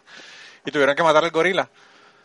Y entonces yo, yo estaba peleando porque había matado al gorila, ¿verdad? Porque el niño no es una especie en peligro de extinción, pero el ya. gorila sí. o sea que ya te saben por qué línea yo iba, ¿verdad? Y entonces eh, eh, Blanca Blanca decía que, que lo podían matar muy fácilmente, ¿verdad? Porque eso era un bicho tremendamente, un, un bicho un bicho grande y tremendamente fuerte. y a mí me entró una risa cuando ella dijo eso. Y entonces ese fue el título que le puse al podcast. Le puse un bicho grande y tremendamente fuerte. Entonces imagínense, la gente de Puerto Rico bajaron el podcast porque pensaban que íbamos a hablar de, de una debacle, ¿verdad? Sexual. Y me imagino que luego, me imagino que luego se decepcionaron cuando se dieron cuenta de que estábamos hablando de un gorila que habían matado en, en el zoológico de Cincinnati. Pero Pobre gorila, por cierto.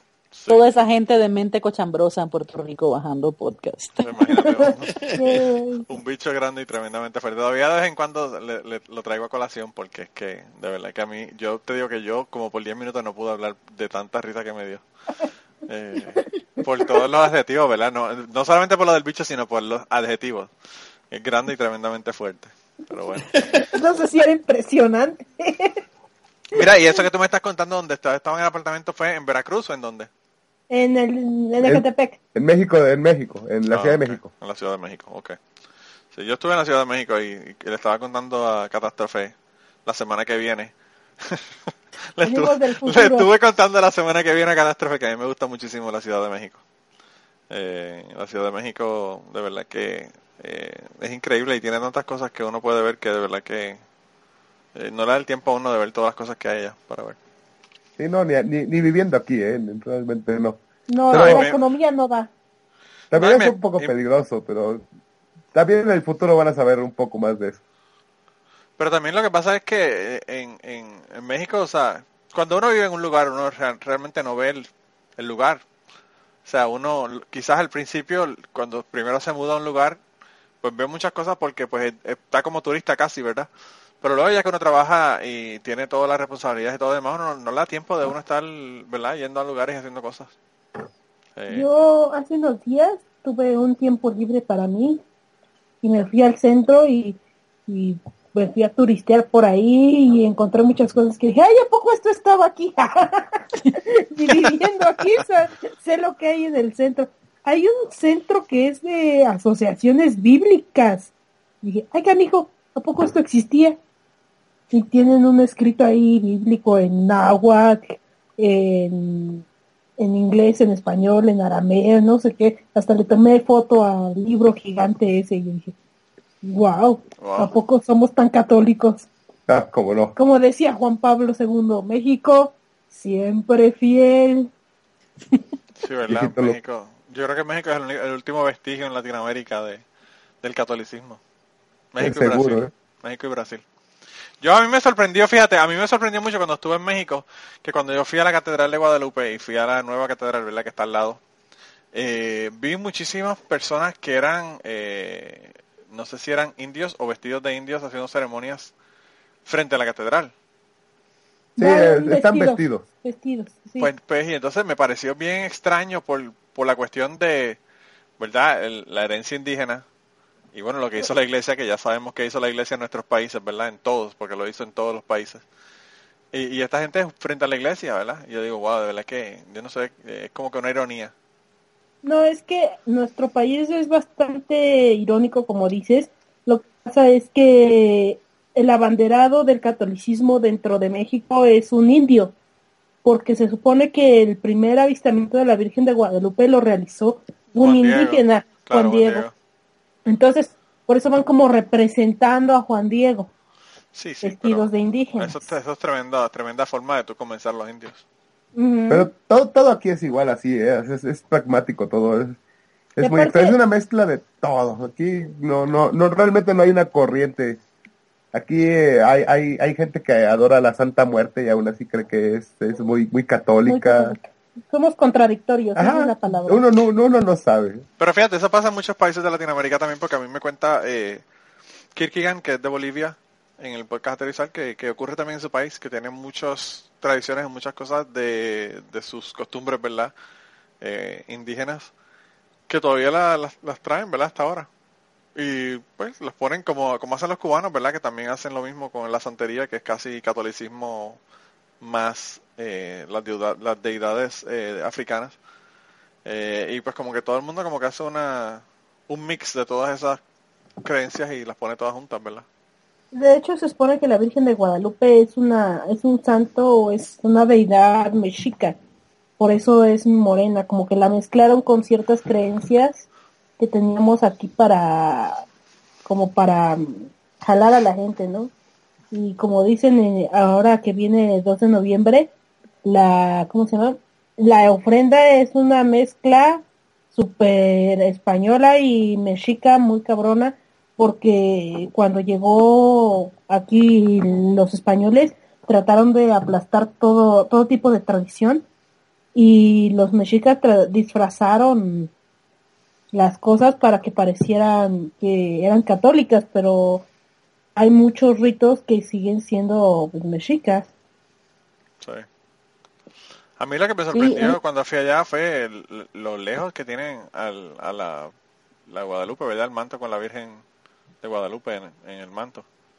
Claro, y es un vidrio blindado, ¿eh? No, no es cualquier cosa, es parecido al de la Mona Lisa.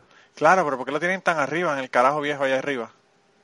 Ah, es que ya hubo un incidente donde alguien ya trató de, de, de- igual que a la, a la Mona Lisa, igual de echarle tiner o algo así para Claro, poder... claro. No sé cómo la gente ve gente en sus ojos y son tan pequeños y están Eh, tan la gente es loca, la gente es loca. Pero bueno, la gente es loca. la, la gente ve, ve- nubes bueno, en la cara de Trump. Bueno, ahora mismo. La gente, la gente ve a Trump y creen que puede ser un buen presidente. Ah, está- ah, no, de verdad que, que que hacen el debate.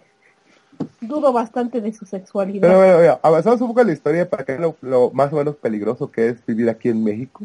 sí. Cuando nosotros salimos de ese lugar, nos fuimos a un lugar donde ya podíamos vivir como pareja realmente. Y bueno, ya en el futuro contaré un poco más de cómo era el lugar. Pero lo primero que nos enteramos al entrar a la calle fue que dos casas ah, contiguas también había gente que rentaba. Y esa, esa, esa misma gente la, las habían matado un Ah, tiempo sí. antes. Un, un, un, un par de semanas antes habían matado a esa familia porque antes en ese departamento, bueno, en esa casa vivía un, bueno, alguien, alguien malo, no, no, nunca nos enteramos bien del chiste, del chisme. Pero resulta que ah, estaban buscando a ese tipo y cuando fueron a buscarlo encontraron la casa, fueron, llegaron, mataron a las personas que vivían ahí De hecho, mataron a una mujer embarazada. Y el tipo ya ni siquiera vivía ahí, tenía una semana que se había ido de ese lugar. Oh, o sea que los mataron, los mataron por equivocación. Exacto, por equivocación los mataron. Solamente por ir a rentar a un lugar que, pues, que no debían. Y nosotros, wow, aquí vamos a Wow. vivir. Oh, sí. con el loquito. Ese loquito de veras. Una vez este, se me olvidaron las llaves. Bueno, no se me olvidaron, estaban muy adentro del mochila. Yo estaba buscando mis llaves.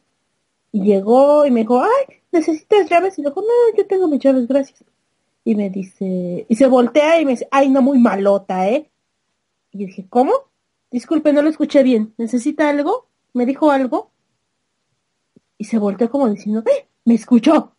Y yo le dije, "Mm, sí, sí te escuché. Entonces necesita algo, no, no escuché bien lo que dijo. Ah, no, no, no, nada. Entonces salió la mamá y dijo, ¿qué pasó?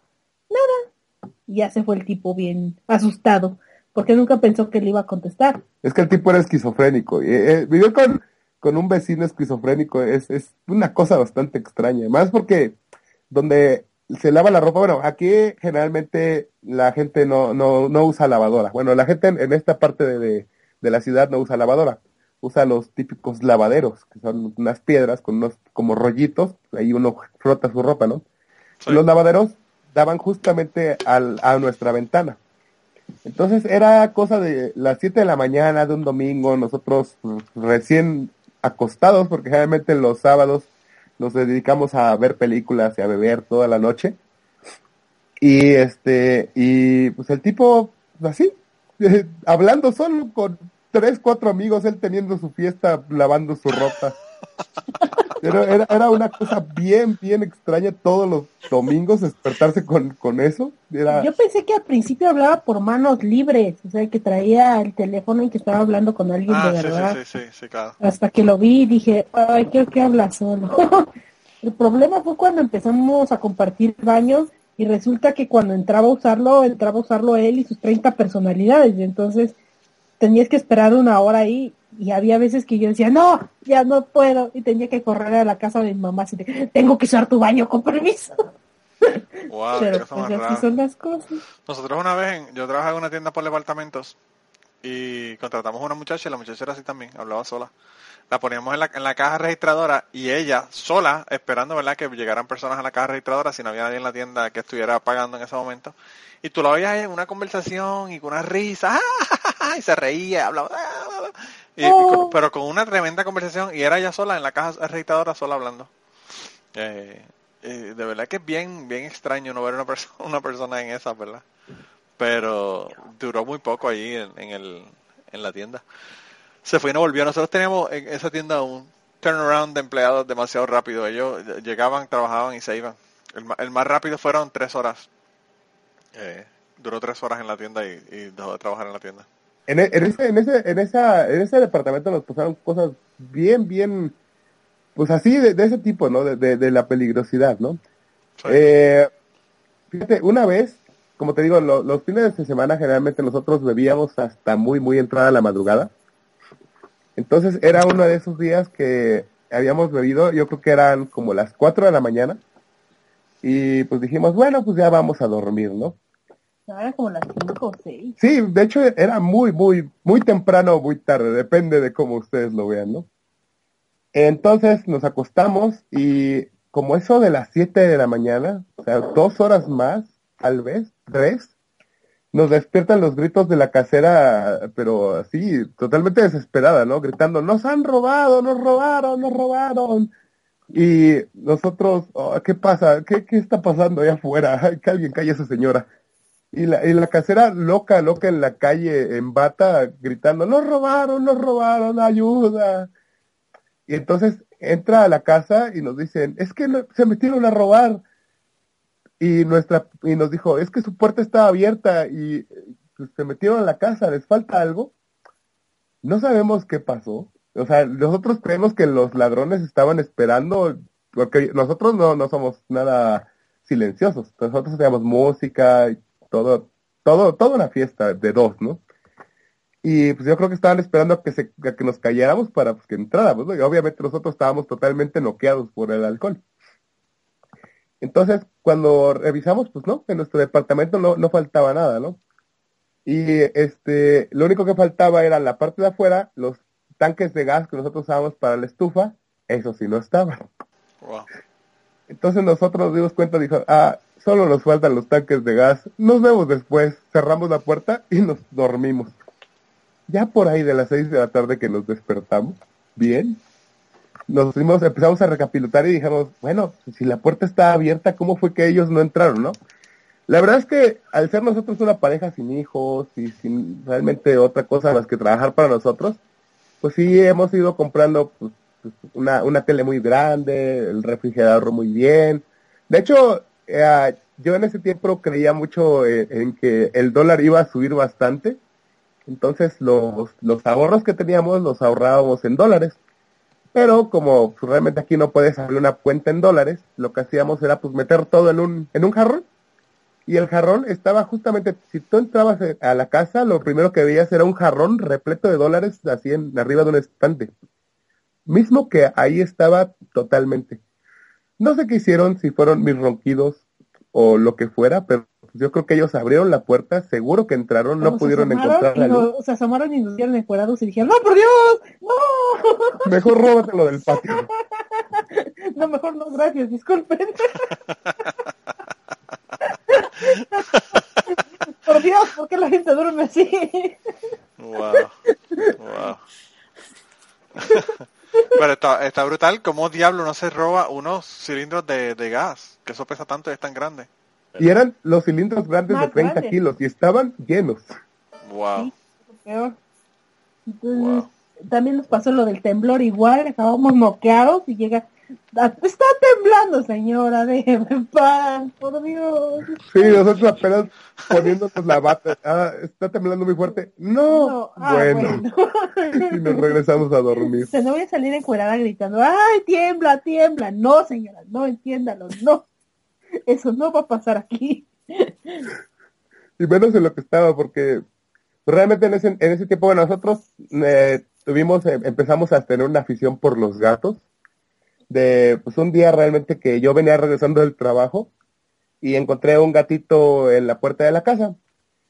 Entonces, eh, pues el gatito estaba llorando y toda la onda. Entré a la casa, le dije a Catástrofe, oye, creo que hay un gato allá afuera. Ella es alérgica a los gatos. Bueno, era alérgica a los gatos, pero no solo alérgica, era muy alérgica a los gatos. No, Salió, buscó al gato, lo encontró, lo abrazó. Ah, porque el gato ya se había metido, estaba en el patio. Entonces agarró, lo abrazó, lo metió y se metió a la casa con el gato. Y le dije, bueno, si vas a rescatar a ese, también rescata al hermano que está allá afuera. el mismo gato. Era el mismo jodido gato que se había metido conmigo a la casa. Pero espérate, espérate, espérate. Me tienes que explicar cómo no eres alérgica a los gatos ahora. Ah, pues entonces me dijo él, ya metiste al gato, no quiero que lo toques, porque en cuanto lo toques vas a empezar con tu alergia. Se me cerraba horrible la garganta, se me hinchaban los ojos, me salían granos. Sí, la razón por la que te estoy preguntando es porque yo soy súper alérgico a los gatos y los odio por eso. Y Ay. eh, a ver cómo resuelvo el problema. Entonces, era horrible porque yo amo a los gatos y resulta que cada que tocaba un bebé gato me pasaba eso. Se me cerraban los ojos. Incluso una vez, su gata, que tenía una gata, se me durmió en la cara y amanecí con los ojos literal cerrados, como si me hubieran golpeado. Mi mamá pensó que le había pegado. Sí, Wow. y me dijo, oye, ¿qué te pasó? Me pegó Joshua. No seas cabrón, ¿cómo te atreves a pegar? me pegó mi mamá. Fue el gato. Ay, fue el gato. Entonces, ya cargué al gato y me dije, en cuanto empieces con tu alergia, ese gato se va de la casa, porque no quiero verte mal y, y ya. Y dije, bueno, deja, no sé, desparasitarlo y buscarle casa. Pasó una semana con el gato, no me pasó nada y dije, este es mi gato. Y se quedó ahí. Ya después empezaron a llegar los demás y ahora tenemos nueve gatos. Pero, Anda. Yo tu- tu- lo único que a mí no me gusta de tu Instagram son los gatos. Oh. Todo el, todo el resto de las otras fotos están súper brutales. Digo, las, Oh. fotos de los, las fotos de los gatos están brutales, pero es que los gatos a mí como que no me agradan mucho. Es que es, es parte de como del sistema inmune. Ahí, ahí llega el momento en que uno se puede hacer alérgico a cualquier cosa e igualmente con lo mismo se te quita, ¿eh? Claro, me imagino sí, si me imagino que tú te expones a, a eso, pues eventualmente no, no te da. Eh, porque yo ah, cuando era niño yo no era alérgico a los gatos. Eh, pero no sé por qué después de adulto ya, ya no voy a estar con los gatos. No podía. Así que No, no sé. Es muy incómodo no poder este, respirar, la picazón, los ojos hinchados. Incluso había veces que me- hasta me daba fiebre de lo de la alergia, de la misma alergia Sí, sí, sí, sí. y Wow. este y era muy muy cabrón. Entonces, Sí, y, y de ese gato yo ahora hay veces que llego a la casa y ¡ay, hay gato nuevo! sí, ya sé, "Eh, un gato Wow. y ¡tarán! Pues yo no sabía cuántos gatos tenía, pero sabía que tenías unos cuantos porque las fotos que veo son diferentes. Sí, son nueve gatos Y actualmente. wow. Nueve y a lo largo de este tiempo hemos tenido pues fácil otros cinco más que se han ido muriendo. Sí, sí, Ah, sí, sí. sí, mi bebé hermoso. Sí, hay, hay, hay- hay varias varias cosas por ahí. Mira, no, no sé no sé no sé cuánto tiempo pienses este grabar esto, pero la verdad es que Ya estamos en una hora y media. Así que ya podemos ir terminando como ustedes quieran. yo no tengo problema con, con pararlo aquí.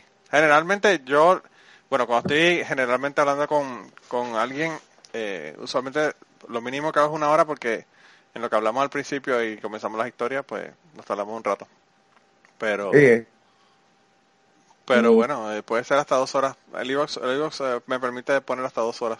Lo que sí quería comentar, eh, y quería comentarle a Ruth y a César, fue que el- la semana pasada eh, fui a un show del podcast eh, Risk, que hicieron un show en Nashville en vivo. Es. Y el show estuvo cabroncísimo. Yo sometí una, una historia para el show, para poder, para contarla en el show. Y no me aceptaron la historia y estaba muy molesto con el asunto, ¿verdad?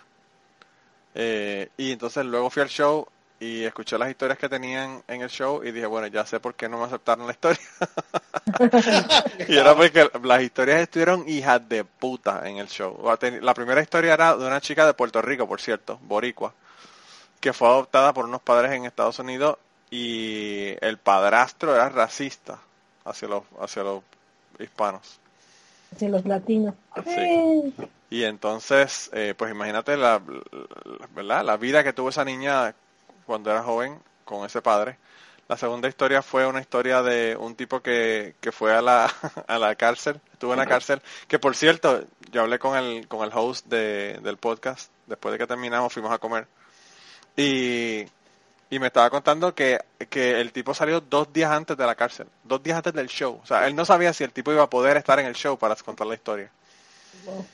Y entonces eh, les contó nada, era de una, de una, de un tipo que se vestía de mujer en el, en la cárcel y que trató de básicamente de violarlo en la cárcel a él. Eh, la próxima historia fue de una señora que su hijo murió de eh, Sudden Infant Death Syndrome, eh, de SIDS, eh, en el cuidado del niño. Y la última historia fue de un muchacho que, bueno, que estaba en un culto, en una iglesia que era un culto de esto del final de los tiempos, ¿verdad? Que se preparan y toda la cosa y compran armas porque el mundo se va a acabar y toda esta cosa. O sea que las cuatro, las cuatro historias estuvieron brutales. Eh, pero lo que le, le quería comentar fue que la al final cuando salimos, eh, yo estaba hablando con el, hablé con el host, ¿verdad? Y le dije que me gustaba muchísimo y que tenía un podcast de, storytelling porque me, pues, me, me gustan las historias, me gusta escuchar las historias de la gente y porque realmente me inspiré en ese y en The Moth, que eran dos, dos podcasts que yo escuchaba de historias, que ahora escucho un montón más, ¿verdad? Pero bueno. Eh, así que le dije que el- había servido de inspiración para yo hacer mi podcast y todo lo demás. Y nada, fuimos eh, un grupo, entre ellos la chica de Puerto Rico que hizo la historia, la productora, él, eh, dos, tres chicas más y yo. Fuimos a comer, comimos y después lo llevé al hotel y él me, me dijo cuando lo estaba llevando al hotel que le, que le enviara la información del podcast para ponerlo en su... Es para ¿verdad? mencionarnos en Risk. Y yo ahora me acabo de dar cuenta que acaba de, de recomendar Cubano en el, en el Twitter de Risk. Así que Wow. veremos a ver qué pasa. eh, va, va a ir bien. Sí, veremos a ver, no sé, porque pues eh, el podcast es en inglés, me imagino que tiene que haber gente que hable español que escucha Risk, ¿verdad? Obviamente. Eh, pero pues no sé si no sé si tenga alguna no sé si tenga algún impacto o no, pero el caso es que el tipo tiene 1.7 millones de downloads mensuales. Wow. O sea, Oh, por- son eh, downloads. mensuales no por episodio, perdóname.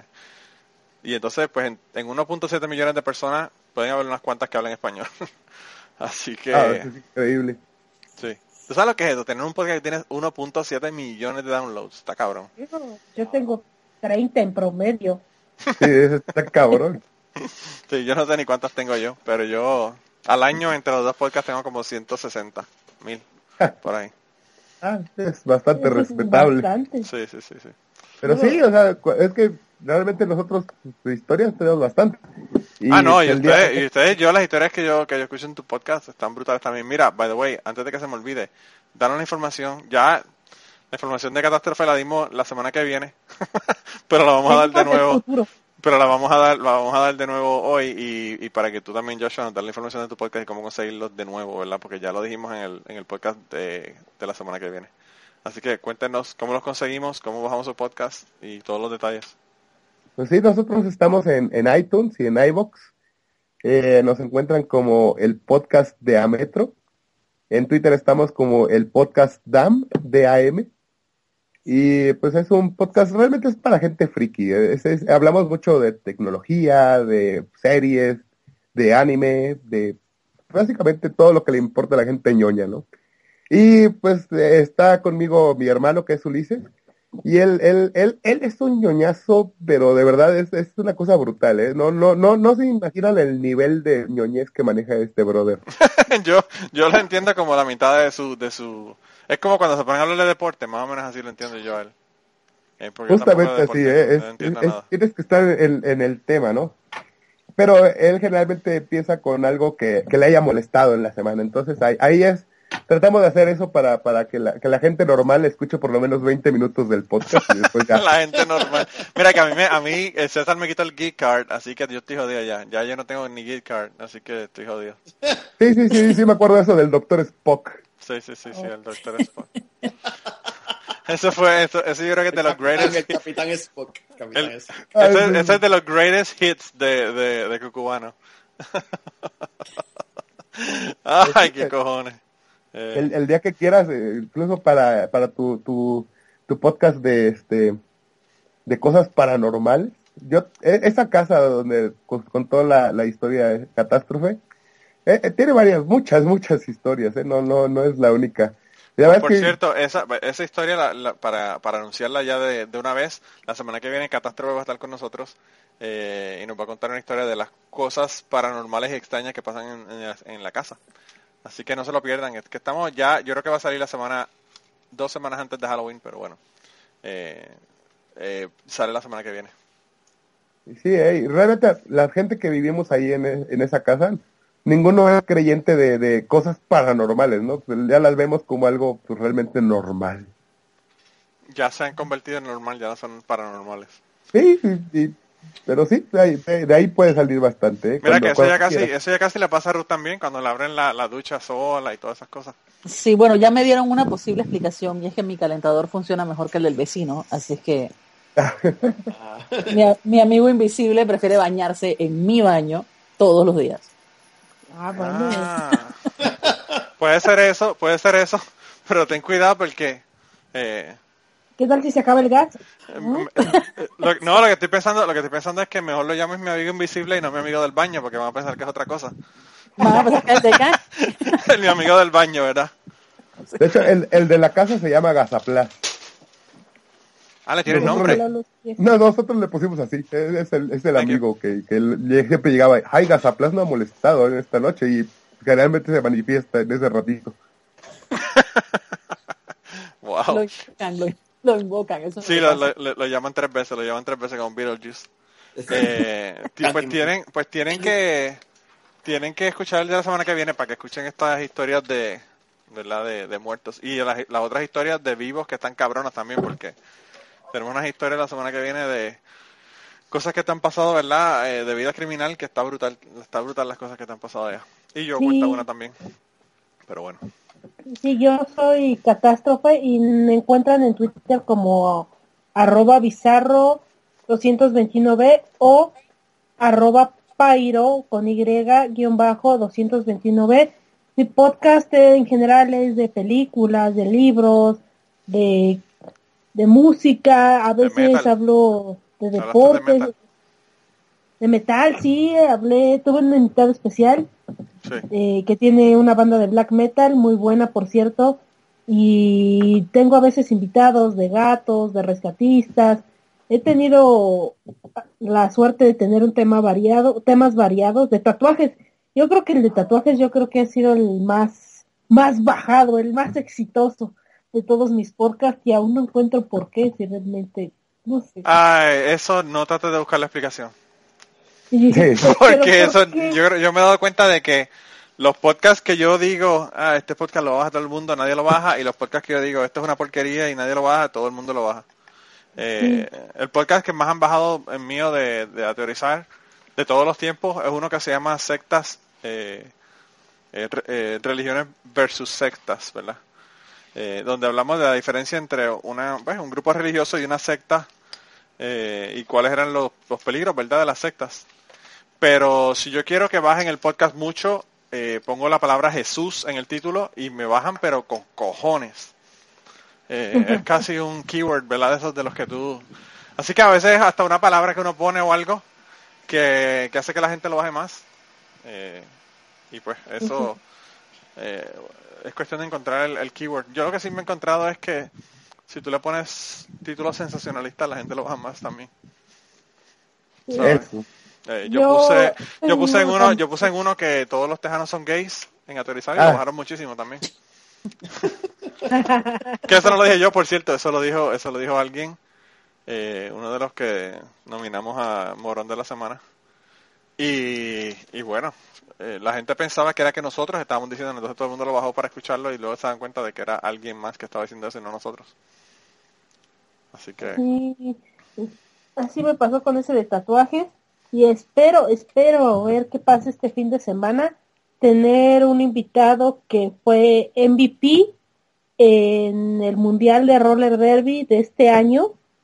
Bien. y este espero que quiera darme la entrevista y verlo porque ya tiene rato que no lo veo, es un gran patinador.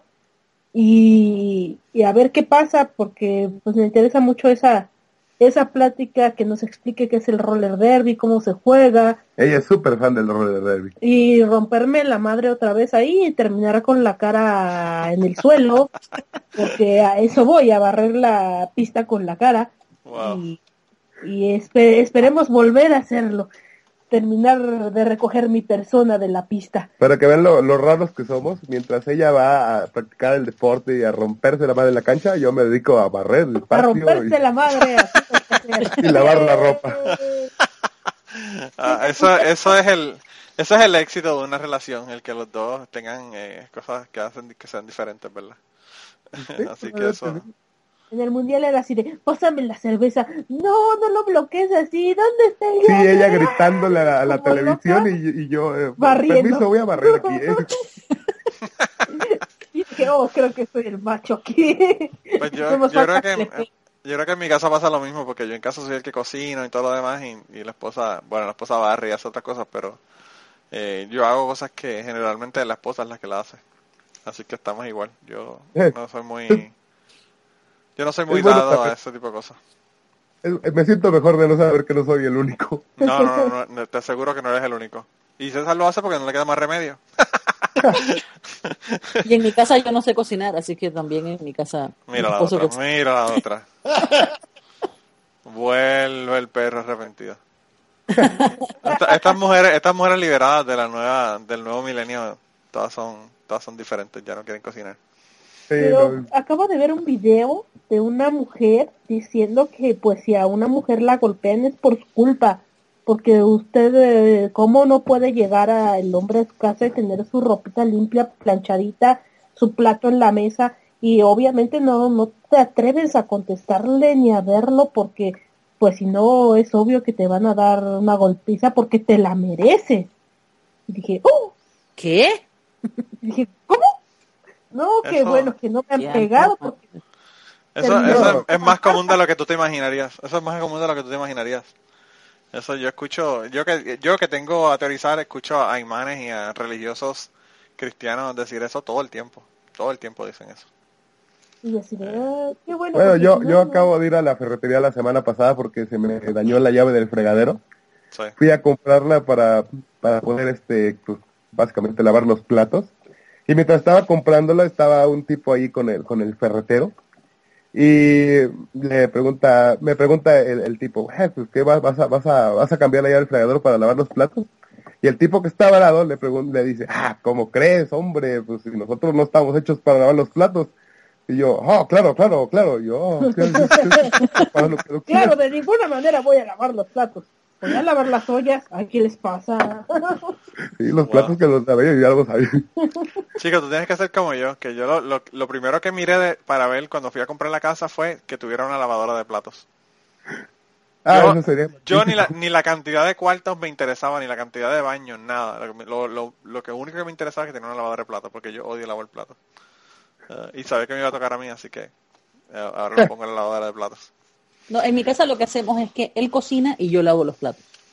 Ah, bueno, pues eso está chévere. Exacto. o sea, Eh, Eso, eso- eso- eso es muy, muy bueno. Sí, aquí también Ay. más o menos va así el asunto. El que cocina no lava. Hay que ser equitativos. Cocinar. Pues la, la esposa Bueno. mía me dice que como ella está fabricando un bebé, que yo tengo que hacerlo todo. Claro. Obvio. Así que- claro. Eh, yo le Yo hago por caso porque son, gatos. yo le hago caso porque son más que nueve meses y ya, ya no va a tener más esa oportunidad, ¿verdad? Esa excusa por lo menos. Ahora la excusa va a ser, no, que tengo tres niños. Pero bueno. Pero mira, gente, entonces síganlos eh, en Twitter, sigan eh, los podcasts, bajen los podcasts, eh, el podcast Bizarro y el podcast Down. Eh, yo le digo el podcast Down, aunque es el podcast Diámetro, porque es más fácil y porque así me acuerdo, ¿verdad? Del Twitter. Eh, Y, y de verdad, gracias por estar esta semana con nosotros. Nos gustó muchísimo eh, que estuvieran ¿verdad? los dos compartiendo con nosotros. Y le dices a tu querido hermano que si quiere hacer un episodio friki, que nos avise, porque yo no tengo el Geek Card, pero tenemos a César aquí. Ah, No, ¿sabes? A él que le encantaría, yo creo que le encantaría tener un, un episodio con Kirk. Ah, pues imagínate, tenemos que invitarlo también entonces. Lo que pasa es que esa- la logística es un poco más complicada porque él está a siete horas de diferencia de nosotros. Y mi hermano no duerme, así es que básicamente. Ah, bueno, pues entonces lo podría hacer hacer durante el día. Que aquí Sí. no, tendría problemas. Ah, pues sí, nosotros grabamos los, domin- los domingos, generalmente en Autorizar, así que es cuestión de mandarle un mensaje, porque Kikian también es otro geek de grande Sí, sí, sí, lo he oído y digo, no, este es como mi hermano, pero en Suecia. mi hermano sueco, mi hermano sueco, sí, sí, sí. No, Kikian, bueno, Kikian es otro que, que también me ha quitado el geek card allá en Autorizar, así que ya hay, hay consenso de que no, no puedo tener el geek card yo. Oh, yo le doy el, hor- el honorario, el geek card honorario. Ah, bueno, Porque mira. También soy media geek, pero no tan geek. Entonces, Claro, yo tengo algunas cosas que soy medio geek, pero otras no, ¿verdad? Yo, yo voy al Comic Con y entiendo la mitad. la otra mitad digo, ¿quién, ¿y quién tú eres?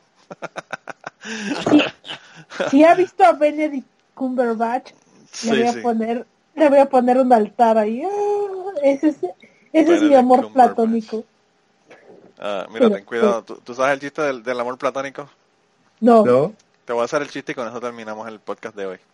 va. Eh, esta la chica se va a casar y entonces la chica estaba muy preocupada porque iba a estar en menstruación durante la luna de miel, ¿verdad? Y, y va y le dice a la mamá, mamá, yo tengo un problema. Y le dice, dime, ¿cuál es el problema? Y dice, yo que voy, voy a estar en menstruación en, en la luna de miel. Y la mamá le dice, ah, eso no te preocupes, eso yo creo que tu esposo no le va a hacer ningún, ninguna diferencia, ¿verdad? Ustedes van a tener una vida juntos. Y, y entonces le dice, yo creo que tú debes de hablar con él y nada, sí, decírselo. Y entonces nada, fue y, ella decidió ir a hablar con él. Y el, y el novio, ¿verdad? Le dijo que no tenía ningún problema, que, que eso no era un problema. Y ella se encuentra con la mamá el otro día, la mamá le dice, ¿qué te dijo el novio? Y le dijo, pues no, me dijo que no hay ningún problema, que él me hacía el amor platónico. Y entonces la, la mamá le dice, ¿y qué es eso? Y ella dice, pues yo no sé. Y la mamá le dice, pues yo tampoco sé, pero por si acaso lavate el culo. Así que ya sabes la imagen que tenía cuando me dijiste lo del amor platónico con Cumberbatch. Ya sabes la imagen que me viene a mi mente. Eh, está brutal. Pero bueno, de todos modos, gracias por estar esta semana y nos vemos la semana que viene. La semana que viene tenemos doble pocillo de, de catástrofe y nos va a contar un montón de historias aquí que están súper interesantes de que le pasaron allá sobrenaturales en su, en su apartamento. Así que nada, nos vemos la semana que viene. Bye. Bye, bye. Chao. Y antes de terminar el podcast, queríamos recordarles que el logo del podcast nos lo hizo Raúl Arnaiz. Muchas gracias a Raúl por el logo. Sus trabajos los consigues en homedecomic.com. Y la canción del podcast está cantada por Maida Belén. Eh, la guitarra la toca Rafi Lin. El 4 lo toca Kike Domenech. A Maida Belén la consigues en Maida underscore Belén en Twitter. A Rafi Lin lo consigues en Rafi Lin Music. Rafi con doble F. Y a Kike Domenech lo consigues en Kike Domenech. Con Q las dos. Gracias por permitirnos usar la canción para el podcast y nos vemos la semana que viene. Wow. ¿Ah? Pues sí, sí, sí, es un poco complicado. Pero, sa- ¿sabes? El que estoy esperando de verdad el regreso es el de cachete. De cachete. Ah. Wow, qué cosa más extraña que alguien de afuera de Puerto Rico nos diga que quiere de cachete. Es que realmente para eso sirve, yo para eso ocupo los podcasts, ¿no? Para no, no, no quedarme con mi, la visión del mundo de solamente de México, de, De la ciudad, Unidos, que ¿no? ya de por sí tiene bastantes cosas para, para hacer bastantes podcasts, pero me, me gusta, ¿no? Por eso también, de ahí fue como conocí al Chapín, y de ahí fue, varios podcasts de, de otros países que realmente me gustan, ¿no? Saber un poco más de cómo, de cómo es el mundo, pues.